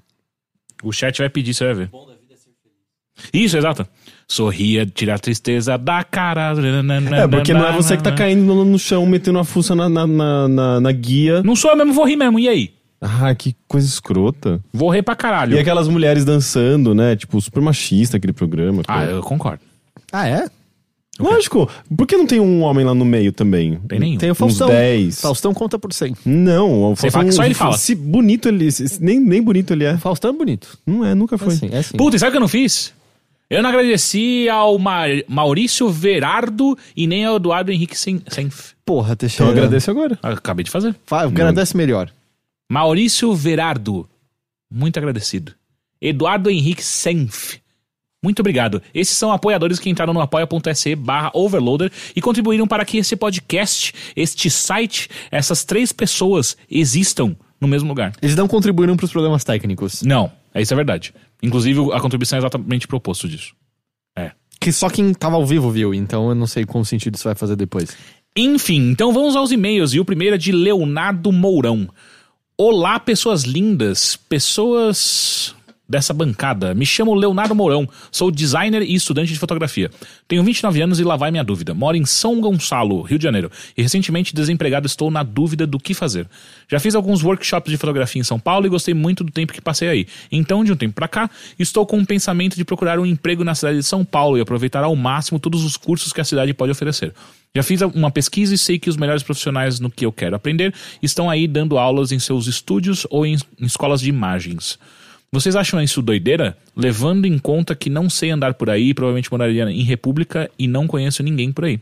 Ah, faltou uma informação importante. Eu namoro há quatro anos e ela me apoia nessa decisão. Mas será que um, um namoro à distância depois de tanto tempo juntos seria uma boa? Desculpe se estiver confuso, agradeço desde já as possíveis dicas e sugestões. Beijos a todos. Ah, eu não acho loucura. Não, acho que é, não sei. Eu só acho assim, tipo, aos 29 anos morar numa república me parece meio estranho. Não sei se você vai curtir. É. Mas. Beleza. É, mas eu acho que o namoro à distância talvez seja a parte mais difícil. Quatro anos, cara. Cara, eu conheço. Eu tenho uns dois ou três casais ah, amigos meus que é exatamente essa distância, inclusive. Tipo, alguém mora em São Paulo e a outra pessoa mora no Rio. Mas tem que ver se, se eles vão ter essa grana e esse tempo pra Ah. dedicar, né? Pra conseguir ah, se isso ver bom, cara. Tipo, quatro anos numa distanciazinha. Porra. Não, mas é uma distânciazinha o suficiente pra, pra, você acabar ver uma qualquer vez por semana, a cada 15 dias. É, mas eles estão acostumados agora, eu acho que com uma proximidade maior, né? Não sei se, se dá muito certo. Geralmente. que você tá sorrindo, Heitor? Parece que você quer falar alguma coisa em algum momento. Eu quero, mas eu não queria interromper a resposta da pergunta. É que você tá olhando e sorrindo e aí tá me dando uma coisa, tipo... Não, não, tem que responder direito a pessoa e eu falo depois. Vamos lá, vai, Rick.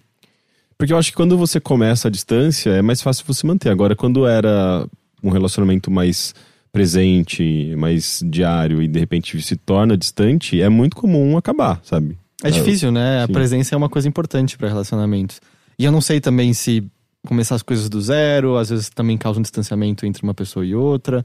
Eu, eu não- eu realmente não sei, assim, porque também é tudo numa promessa Uhum, de talvez fazer esses cursos e conseguir. Será que às vezes não era melhor achar algo mais concreto, já estar inscrito em cursos específicos e começar a procurar emprego Ah, logo me parece que, que ele já encontrou os cursos. É tipo, ele só não se inscreveu porque não tá aqui. Entendi, tem que ser É, presencial. me, me né? parece isso. É, eu também não sei muito, não entendo muito da área de É, fotografia. é, é, tem do zero. Você E- tem uma câmera, você aperta um... Acabou. É, mas eu não sei qual que é a área dele, se é mais jornalismo, mais arte. Então, é, se é mais publicidade. Eu, eu realmente não entendo assim muito bem da, da área pra saber até se se eu indicaria, sabe, pra você vir pra São Paulo pra investir nessa área, porque eu sei que tem algumas áreas bem complicadas, tipo, tenho ami- amigos arquitetos que estão penando pra caralho, sabe? E a arquitetura é uma área muito difícil atualmente aqui, no, aqui em São Paulo. Então eu realmente não sei. Posso falar agora? Pode. Lembra quando começou tudo esquisito? Você falou, cara, quando começa ruim é porque vai ser ruim? Ah. Hoje deu todas as coisas erradas, você esqueceu do agradecimento, o demônio invadiu a gente. E aí, hoje, quando eu tava escrevendo, tipo, o post do podcast, eu perguntei, gente, o que vocês assistiram? Que eu já vou botar no título. E aí, tipo, você me falou, eu vi Wild Wild Country, tô muito animado por esse negócio. tô muito animado.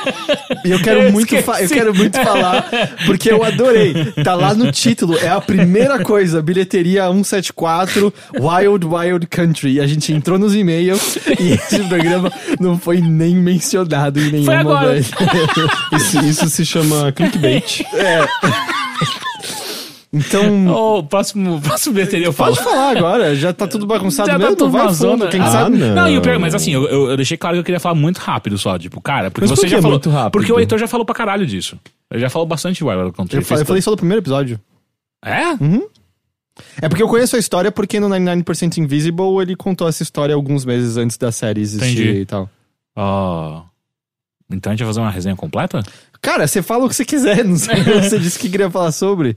Cara, quem não conhece qual é que é do Wild Wild Country, é é uma série que tá no Netflix, é uma série documental sobre o Bhagwan, ou então, como a gente conhece bastante aqui no Brasil, o Osho, ah, que é um guru eh, espiritual barra que chamavam aqui no Brasil, a gente foi até pesquisar depois que acabou, ah, aqui no Brasil a gente chamava só de o guru do sexo. Ah, A mãe de, da- de uma amiga minha, aquela minha amiga geóloga, ela, ela falou que ela eu acho que ela participava de, um, de uns encontros. ela é uma CNA, assim? Eu, eu não sei se era especificamente desse, desse guru, mas era tipo meio que, um, me- meio que na mesma linha, sabe? Nos anos 70 ou 80, eu acho que 80. Porque chegou um pouco mais atrasado aqui no Brasil, talvez. Eu acho que durou mais tempo, não sei. Não, Mas- é porque existe até hoje. Entendi. E ela Ah. comentou justamente porque ela ouviu você falar do Wild Wild Country no, em alguns episódios atrás. E, enfim, aí é, com- esse, esse, esse documentário ele conta muito a história sobre ele e a secretária, a segunda em comando dele, que é a Machin... China Shira... Machine Gun. É, isso, Machina. Anand, Ma Ma Anand Shina, ou Shira, alguma coisa assim. Ah, ela é a secretária dele que, durante muito tempo, ele fez um voto de silêncio e, é- e ele passou o comando pra ela. Então, tipo, ela era responsável por boa parte das coisas que aconteciam em toda a instituição. E a coisa mais louca que aconteceu foi que eles, esse, esse- é, essa religião começou na Índia e eles se mudaram para os Estados Unidos porque eles estavam sendo ah, caçados na Índia, basicamente, porque ah, existia toda a, a, a casta budista e hinduísta na, na Índia querendo. Cara, que porra é essa? Que zona. E aí ele veio para os Estados Unidos pra, na promessa de uma liberdade religiosa maior, para ele poder ah, a- a- a- aumentar o seu, o seu século de seguidores aqui. Ah, e aí ele compra. é, esses caras eles compram um terreno gigantesco no meio de. Puta, esqueci o nome do, do estado de lá agora, cacete. Não é Ontário. ah, Oregon. Oregon. É, é Ontário é Canadá. é, exato. Ah, e aí ele, eles compram uma fazenda gigantesca, assim, muitos e muitos quilômetros quadrados de, de terreno e começam a criar uma cidade para 5 mil pessoas inicialmente, para depois aumentar para 10, depois 100 mil. E quando isso começa a acontecer, tudo, e, cara, do lado fica uma cidadezinha minúscula de Ela já era muito pequena antes é, mesmo. chama né? de Antelope, ah, de 40 pessoas, cara. Tipo, nem sabia que dava pra ter uma cidade de 40 pessoas, mas enfim. Ah, Acho que oficialmente não é uma cidade. era uma, uma cidade, porque tinha até prefeito. Nossa, 40. Imagina, 40 pessoas, você sabe que conhece todo mundo que não votou em você. É, Não, é, eles falavam que era quem queria ser prefeito. Era meio. Era tipo um, um- um zelador. Aham. Era tipo ser zelador, sabe? Tipo, você tá afim, ah, beleza, sou eu. Ah, e aí, o que acontece é que tem muitos fazendeiros em volta. Inclusive, o, o cara, um dos co-criadores da Nike tinha um- um- uma fazenda ao lado desse terreno. E aí acontece, tipo, mano, começa. E, e é uma cidade só de, de aposentados, saca? Daí começa a aparecer um- esse bando de loucão nos anos 70, por aí, 70, final dos anos 70, começo dos anos 80, que é a galera hippie, sabe? E mais jovem. E eles tinham essa coisa do, do, do sexo livre, andavam pelado pra caralho, ah, não tinha. eh, não- não- era tudo polígamo. ah, Polígono. polígono. Ah, então começa a ter um choque muito sério assim na, na comunidade. Um choque de cultura? Exato. E aí o que acontece é que o governo começa a olhar pra eles, mano, o que vocês estão fazendo? Criando uma cidade. E aí, tipo, puta, aí entra aquelas doideiras dos Estados Unidos, eu nem sei se aqui tem também, mas, tipo, porra, vocês compraram um rancho. Um rancho é pra atividade agropecuária, mas o que vocês estão fazendo aqui é uma. É uma. Vocês estão fazendo um assentamento, sabe? Tipo, é uma cidade. Isso aqui não pode. E aí tentando uma treta, eles falaram, beleza, então a gente não pode fazer nossa cidade aqui, então a gente vai comprar a cidade ao lado, que é Antelope. E eles começam a comprar a cidade, porque eles têm muito dinheiro e tem muito terreno sobrando lá, eles começam a comprar e se mudar pra cidade, que é onde começa a dar uma puta treta ainda maior. E no meio disso tudo, a- o governo norte-americano já começa a olhar pra esses caras, porque eles começam a ganhar muito dinheiro, porque vai, tipo, puta, vai ator de Hollywood colar lá, porque paga pau pro, pro Osho e tal. E aí começam a, a, a, a- cavocar pra achar algum podre no cara, porque eles não querem ele nos Estados Unidos mais, saca? Enfim, é um. E isso aí é, tipo, cara, não é nem metade do, do documentário. É um puta bagulho do cara, assim. A edição é primorosa, assim, sabe? A edição inteira do negócio é incrível, é maravilhosa. Momentos de tensão, a, a, a, a pesquisa que foi feita para os caras encontrarem imagens de entrevista, de matérias especiais, ou até mesmo de pessoas que estavam no começo do culto, saca? Tipo, cara, é maravilhoso, assim, Eu sabe? acho bem impressionante quando, quando documentários conseguem é, trazer à tona É, é imagens, chocante, imagens que cara. provavelmente seriam perdidas pela história, assim, né? Tipo, É. de, de arquivos pessoais, de manchete. E eu fico de pensando muito, tipo, cara, se a gente tem uma história dessa no Brasil, eu acho que a gente teria um- uma dificuldade muito maior, porque o, tratamento que a gente tem para as nossas, as- de maneira geral, as TVs que aqui no Brasil tem para gravações antigas. É terrível, assim, tipo, a gente quase Material não tem perdido, nada. né? É, a gente quase não tem nada da, da Excelsior, a gente não tem quase nada de. de... Teve o incêndio da Tupi, né? Exato, que- incêndio de Tupi que perdeu uma caralhada de coisa. O SBT tinha, sei lá, cinco fitas. A, a Bia que sabe dessas histórias melhor que eu, mas tinha, sei lá, cinco fitas e os caras tinham que ficar gravando em cima uma da outra. Gravaram porque- tudo Chaves nelas, né? Enfim, e então é impressionante você ver essas coisas, sabe? Tipo, como nos Estados Unidos tem esse cuidado muito grande pela, pelo arquivo, pelo acervo. Então, cara, tem muita entrevista, tem muita. Ah, teve um trabalho de recuperação de imagem maravilhoso, assim. É, pior que era só, tipo, segurar até os anos 2000, né? Que depois era só digitalizar tudo. Isso, e nem, como nem eles não isso- previram o futuro. nem isso que eles pariu. Porque É. eles olharam e falaram, Gente, mas essa era- bosta na lógica do diabo, eu vou pagar Mas umas era, coisas em cima era da só outra. preservar por 50 anos. Qual, o que que custa? Que custa? Que- como Deixa é que numa tá- caixa. Lá, como vai ser a preservação de dados daqui a 50 anos? Tá, tá na nuvem, amor. Tá tudo na nuvem. Ali, ó. não, não tem que preservar nada. Jogou, tá lá. É. ah, e assim, uma coisa que é muito interessante é a edição que eles fazem, porque os dois ou três primeiros episódios você fala assim: caralho, os caras são muito da hora do Osho. Sabe? Tipo, o que ele tá querendo é um negócio muito foda. Eu, eu nunca. Não, não. Porra, os dois primeiros episódios eu falei: ah, cara, tipo, eu sei que vai vir filha da puta porque eu lembro da É, é história que, o- dele. é que o lance aqui parece, tipo, desde o começo você ouve ele falar assim: como é que alguém caiu no papo desse cara? É Não, só, sim, é só besteira mas só que, que o- quando eles dele. chegam nos Estados Unidos, fica um negócio muito tipo, mano, os caras só querem ficar de boa ali no canto deles. Pra que, que a, a galera tá indo encher o saco deles? Saca? Não faz o menor sentido. Só que depois começa, daí depois da metade, então é uma, é uma- eles fazem isso de propósito, sabe? tipo, é uma edição que te faz ah, sentir uma certa afinidade, É manipulação do diretor. manipulação. E aí depois, e, e faz você sentir que, que aquela cidade ao lado é um bando de velho chato pra caralho, é, é, é, é, pudico do cacete, ainda mais com os políticos norte-americanos também, um bando retardado. Ah, e aí, depois daí, lá pelo terceiro episódio, quarto episódio, daí ele fala assim: não, peraí, vou te contar o que tá rolando de verdade. E aí eles começam a trazer os podres do, do, do, do culto. É, mano, os caras tentaram envenenar uma cidade inteira, eles tentaram, planejaram a- a- o assassinato de político. Os caras é um bando de o- loucão, Um velho. dos eventos que ocorre é considerado o maior ataque químico em solo americano da história dos Sim, Estados que eles Unidos. envenenam com Salmonela. salmonela uma cidade inteira. Caralho. É, então, assim, aí, tipo. É, é, é, uma, é uma história tão bizarra e tá tão perto da gente. Gente, mas Isso é como 20 que eles anos atrás, saca? Como que eles fazem isso? Eles invadem a Sabesp e jogam Não, ovo eles até tentam, eles até água? tentam fazer isso, mas no final não rola. O que então que eles fazem é. Eles. Eles é, é, é, é, é, criam a salmonela em laboratório, que eles têm laboratório na, na porra da cidade. Ah, e aí eles fazem um mecanismo que as pessoas botavam meio que uma mochila, alguma coisa no corpo, assim, que, e um, um agasalho que tinha uma mangueirinha. E aí eles iam nos buffets de salada da cidade. E aí quando eles só passavam a mãozinha e Caralho, soltava Por tudo. isso, não seja herbívoro. Exato, Come não come carne. a salada nunca no buffet. Ah, e aí isso me infectou uma pá de gente. E aí teve um, um- em algum momento também, quando eles perdem uma votação, alguma coisa assim, eles mandam com um nome falso presentes pra vários políticos, que é tipo uma caixa de chocolate, e a galera come e quase morre.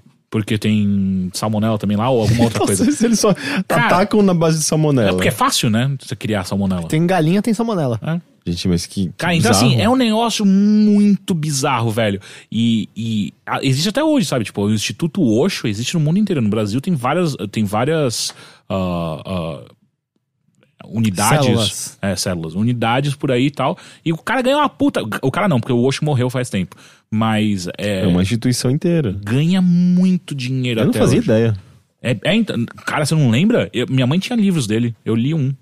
Era estranho. Meu pai só tinha Seishonoye. Que Outro, que- eu não sei outro- o que é isso, é outro desses caras? Não, é, é japonês, mas é, é tipo... É. Ah, é... É, meio esse rolê aí também. É, é umas coisas meio good vibe japonesas lá. É anime. é anime. Ah, enfim, isso é Wild Wild Country. Eu aconselho pra caralho, pra caralho assistir, cara. Vale muito a pena. E, de novo, é, é história contemporânea, sabe? Isso é 1984, por aí que a gente tá falando, cara. É um negócio muito, Claro, tem muito foda. de contexto do tipo é, pessoas insatisfeitas com a vida que supostamente seria boa pra elas, elas tentando encontrar algo a mais. Era a época Foi, de. Não foi na época da gue- guerra do Vietnã, não é verdade? Não, então, ele começa lá em 1960 na Índia. Ele se muda pros Estados Unidos lá pelo finalzinho, metade da É década porque eu de achei que 70. pegava esse movimento hippie mesmo. Então, ele Mas, é, pega, mas aí, considera ele que começa e o ali. movimento hippie da Guerra do Vietnã já é uma segunda leva do movimento hippie, né? Já não tava mais como era no passado, assim. Era uma O hip, é? É, é mais nos anos 60 que tem um movimento hippie maior, pelo Sim. que eu entendo. Do, tipo, esse que a gente associa muito até aquela ao Woodstock maior, não, não é meio que o auge do movimento hippie mais. Uhum. Ah, e, e também é uma época de, do Ocidente muito encantado com os mistérios e misticismo do, Do Oriente. Sim, isso, isso, se, isso aparece até no cinema, sabe? Tipo, coisas como Montanha Sagrada, que é, é muito é muito isso, sabe? Tipo, é muito LSD, é uma mistura de LSD e, e misticismo. E uma sabe? coisa que eu achei muito louca é que o documentário em nenhum momento aborda drogas. É, e, isso, tipo é, isso assim, é curioso. É, e pra mim, ainda mais no comecinho desse movimento, me parecia um negócio tipo, cara, é uma galera hippie, obviamente, que usava, ah, não eles necessariamente, mas era difundido de uma maneira muito geral, sabe, nessa época aí. O, o documentário nunca aborda drogas. Eu achei Curioso. muito doido.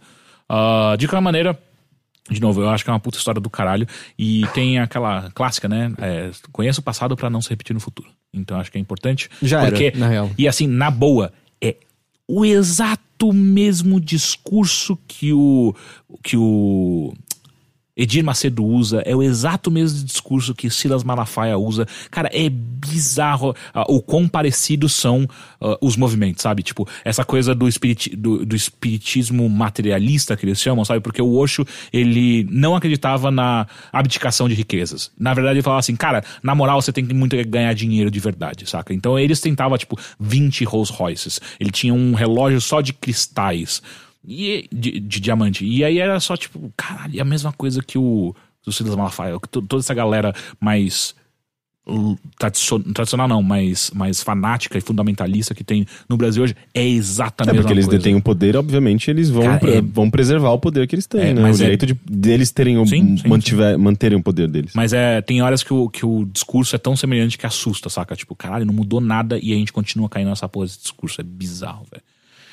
Enfim, próximo e-mail. Ok. Quem veio foi Gabriela Pedroso. Olá, gente cheirosa do Overloader. Hum, ela claramente nunca chegou perto de mim. É. Ano passado eu escrevi pra vocês contando que sempre me apaixonava pelos meus amigos gays, lembram? Ah, eu lembro desse e-mail. Lembro. Bom, pouco tempo depois isso mudou. Eu conheci um rapaz maravilhoso que é mais do que eu sempre sonhei. Aquele amor brega de filme mesmo. E nós pretendemos morar juntos até o ano que vem. Estou. Então vocês começam agora e param no ano que vem? Estou muito animada com a ideia, mas queria pedir umas dicas para os senhores. Quais são as possíveis ciladas nas quais a gente pode cair? O que vocês sentem que pode pesar? A gente se comunica bem, mas é uma situação nova. Obrigado por tudo e um beijo na vesícula de cada um. E se quem tirou a vesícula? Vesícula ou é vesícula? Não sei. Acho que é vesícula. Enfim. Ciladas Cilada de morar junto de morar junto. Cara, de verdade, eu sinto que a ideia de ser meio. Uau, eu tô morando com outra pessoa, como, como vai ser essa dinâmica, o que vai mudar. Eu sinto que vem ainda de um. de um. Um campo daquele humor bem tradicional e, e barato e chato, sabe? Do tipo de. Quase assim, do tipo, meu Deus, você tá se acorrentando com outra pessoa a partir de agora, sabe? E aí, meu. A patroa chegou. É, exato. E aí, meu, agora você tá na intimidade. Não, mas ela, vai- tá, ela tá empolgada, ela não tá com Não, não. medo de. Não, mas a ideia de que há ciladas, entendeu? Uhum. Tipo, ah, vai estar na intimidade, pô, o tesão vai diminuir agora, né? Porque você vai estar morando com outra pessoa. Você vai ver ela quando ela não tá totalmente. Ele não tá totalmente arrumado, ela não tá totalmente arrumada pra você e tal. Sempre me pareceu isso, assim, que a. a meio que a, a, a pilha de medo, sabe? A pilha de tensão de uou, olha esse passo gigantesco. Vem mais desse ambiente quando. Eu não sei, é a coisa mais tranquila do mundo, assim, na real. Mas eu acho que é importante. Eu acho que você tá falando de uma experiência muito pessoal. Eu, eu, eu sinto que é só questão de você entender que cada um ainda tem seu espaço e você tem que entender que, tipo, você tá morando no mesmo lugar, não significa que você virou um gêmeo siamês da outra pessoa. Sim. Sim, mas eu acho que é importante é, é, o casal se preparar e, e levar em consideração essa mudança, sim, porque eu não sei, assim, vai que as pessoas têm, têm- têm- são muito particulares, assim, tipo, na, na maneira de, de, de conviver, de usar o espaço de casa, na, na sua privacidade. E às vezes isso pode entrar na frente, sabe? Tipo, eu não sei, eu, eu, eu, eu já perdi um relacionamento, sabe? Tipo, era de amizade, na verdade, né? Tipo, eu não era namorado com a pessoa, mas, tipo, por conta de convivência, sabe?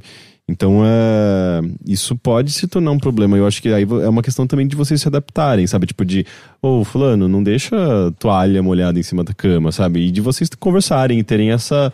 essa primeiro, essa essa abertura, os dois. é, é, entrarem ne- nesse consenso de que é preciso ter essa transparência, esse, esse diálogo para que exista uma convivência boa.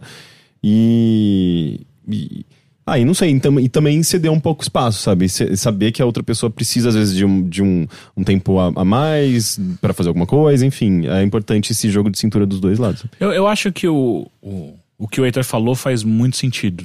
Desde que ah, a conversa seja boa e que você consiga entender. Mas se a conversa não é boa, nem vai morar com outra pessoa. É, né? sim, mas só que tem gente que se aventura, né? Ah, mas eu acho que. E aí eu não acho que são ciladas, mas são coisas a se tomar cuidado, que é exatamente o que o Heitor falou de cada um ter seu espaço.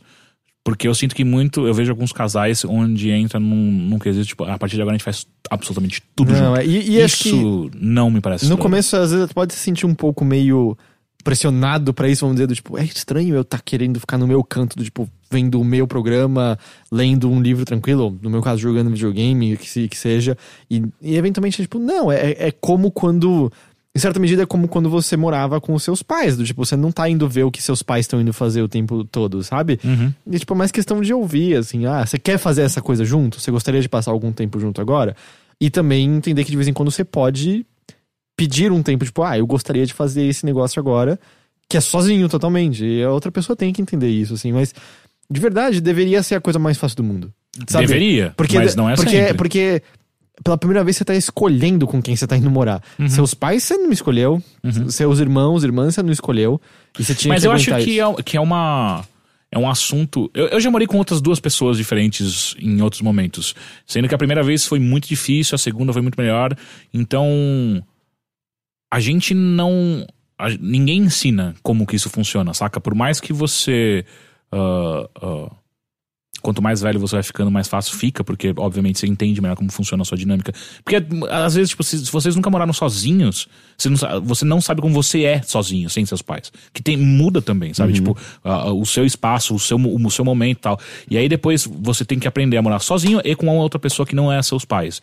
E que é uma pessoa que não tem que, por exemplo, lidar com coisas que você é chato, sabe? Tipo, porra, seus pais têm que. Ok, é, é, essa pessoa é meu filho, então ele é meio chato de vez em quando pra esse tipo de coisa. E quando você vai morar com outra pessoa, ela não tem que pura Tá, mas esse também não é o momento de você ver, tipo, hum, por que que eu faço isso Sim, dessa maneira? sim, obviamente que sim. Mas não é automático e não é, não é simples muitas vezes. Tem coisas que são idiosincrasias de cada um. É, mas é só questão de ouvir a outra pessoa e perceber que dá pra mudar Eu acho que coisas. isso não é. Você tá simplificando, eu acho.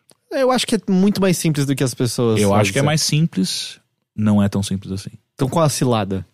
Não, eu não acho que tem cilada. Eu acho a, a cilada é, é- é- se existe uma é você não saber o que você quer direito e às vezes isso afetar diretamente porque ah, esses momentos, sabe? Tipo, A de- cilada é fazer cocô e não dar descarga.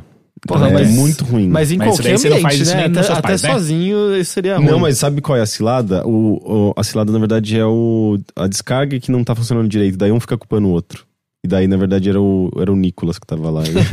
A Meu vô, cilada... se meu vô for morar com vocês, primeiro, obrigado. Ah, segundo, tira o micro-ondas da tomada que resolve. A cilada é...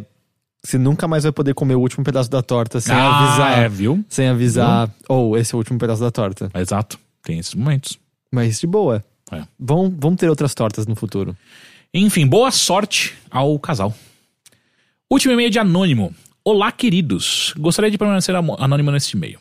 Só para dar uma conte- contextualizada, eu tenho 30 anos, moro sozinho, tenho uma namorada, faço terapia e tenho dois trabalhos. Um que eu amo e tá pagando pouco, e outro que tá pagando muito e eu só continuo nele por isso. É o seguinte: Tem um monte de bostas acontecendo na minha vida nesse momento. Tretas sérias no trabalho.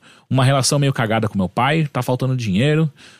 Além disso tudo, eu tenho trabalhado na terapia, na terapia o bullying que rolou comigo quando eu era criança. Criança barra adolescente, descobri muita, muita raiva mesmo reprimida aqui dentro. Passei anos ignorando essa raiva e guardando dentro de mim, escondida sem querer lidar com ela. E agora que eu tô precisando lidar, eu não sei como. Penso em várias coisas, mas em todas eu vou me machucar ou machucar alguém. E acho que trocar a raiva por culpa não vai ser muito saudável. Então minha pergunta é: o que vocês fazem para extravasar a raiva de vocês? Obrigado pela ajuda e pelo trabalho de vocês, que eu adoro e sigo desde o Games on the Rocks. Abraços. Primeiramente, obrigado por toda essa guia. Vai pro rugby. Só que você vai quebrar alguma parte do seu corpo no, no, É, no processo. no aquecimento.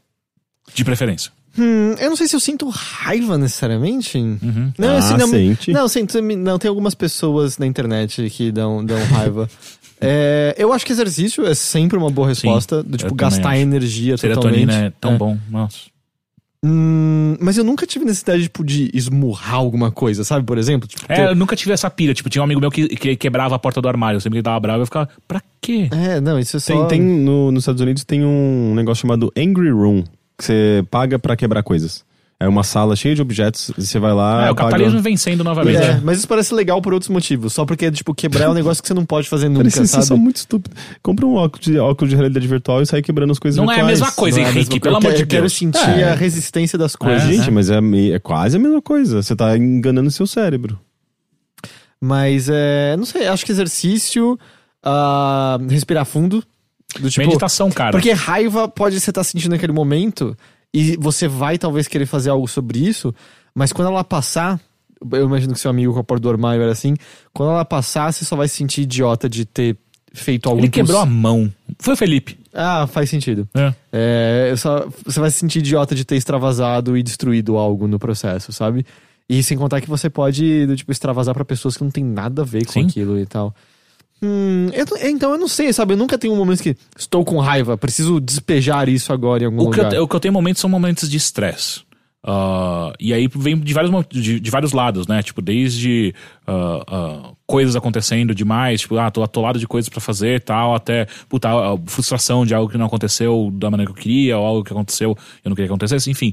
E pra todas essas respostas, pra mim, tem sido, nos últimos anos, esporte. Esporte e exercício de alguma maneira, saca? Então. Antes eu tentava lidar disso com bebida e eu descobri depois de velho que não é assim que Não, você lida não. com isso.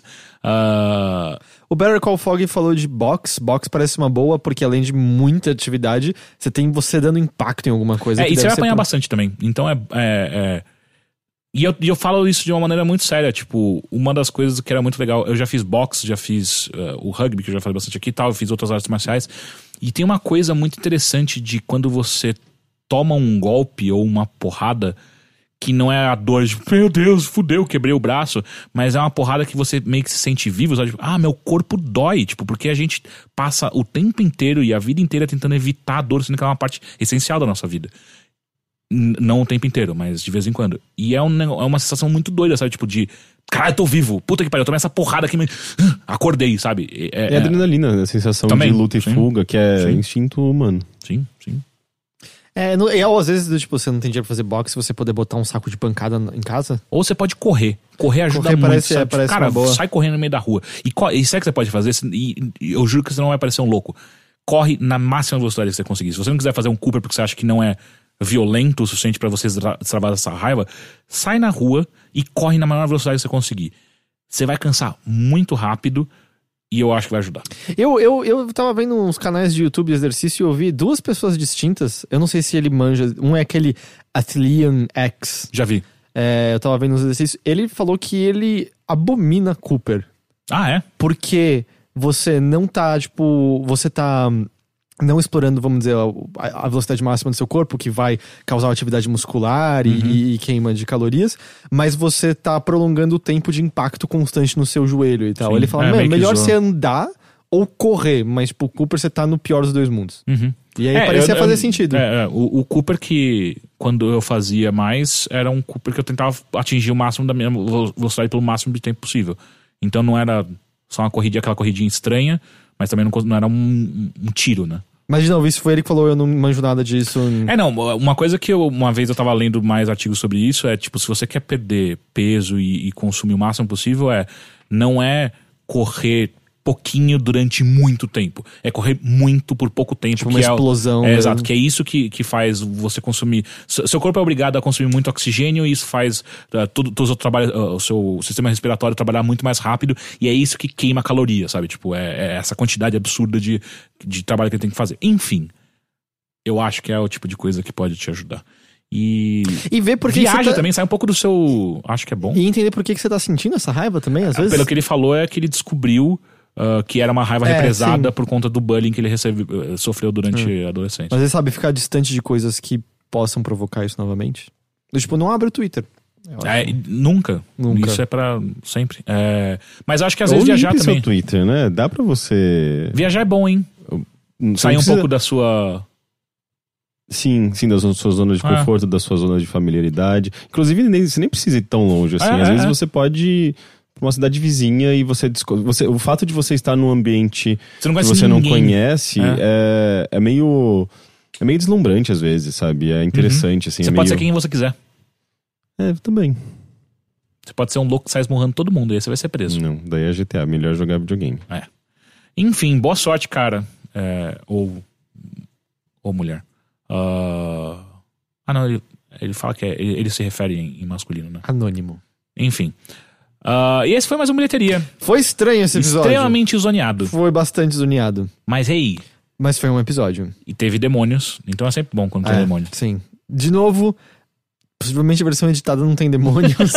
então, ótimo, a gente tá fazendo referência a isso que várias pessoas não Aí vão a pessoa vai ter entender. que entrar no youtube.com barra overloader Aham. e assistir. Lembrando de novo, semana que vem não tem bilheteria. Não tem. Não tem bilheteria. Não. Tá bom? Ah, outra coisa. Hum. Lembre-se que esses podcasts nossos, tanto Bilheteria quanto Mothership, podem ser encontrados no Spotify. Também. É, exato, se você quiser, ouve por lá também. Que é pra- só pra gente ter mais pessoas ouvindo no Spotify, que é Sim. bom pra gente.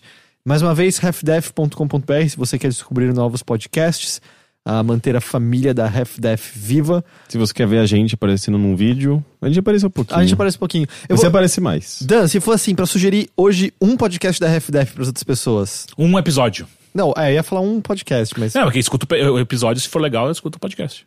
O 715 sobre Deadpool 2. 715 é o nome do podcast e o episódio de Deadpool 2. Ok, tá aí então. Tem o Tem Gus. o Gus. Puta, Então sugere não. outro, sugere Manda outro. então, sério, sugere outro. É, o Libertinagem, episódio 7. Libertinagem, Libertinagem. episódio 7 sobre Paternidade. paternidade. Tá aí, então, Ok. uma, uma dica de um podcast. Porque os nossos ouvintes estão envelhecendo junto com a gente, né? Tem gente que tem filhos de verdade, né? Tem gente que. O Better Call Fog é um que tem filho, não é? Ah, é? Não sabia. Não foi ele que teve filho e, e- e anunciou na nossa transmissão? Não foi Ah, ele? Eu acho que foi. Quem foi? Não, não, Tinha, não. tinha um, alguém Quem que que, acompanhava as, transmissões de Teixeira o, Souls. O, o, o pai da Helena? É. Não é o Better Call Fog. Quem que Quem que é? é? Mas eu achava que era o Better Call Fog É agora. o, o Lord Club. Lord Club! Ah, é verdade. Puta que pariu! Eu tava achando que você ia lembrar. Não, não ia, desculpa. Lord Club. Então, ele é um que, por exemplo, pode estar isso da paternidade. Ok, tá bom. Então é isso, gente. Até semana, não nessa, não a próxima, na outra. Tá bom. Eu- Esse era o final já. É. Tchau. Tchau!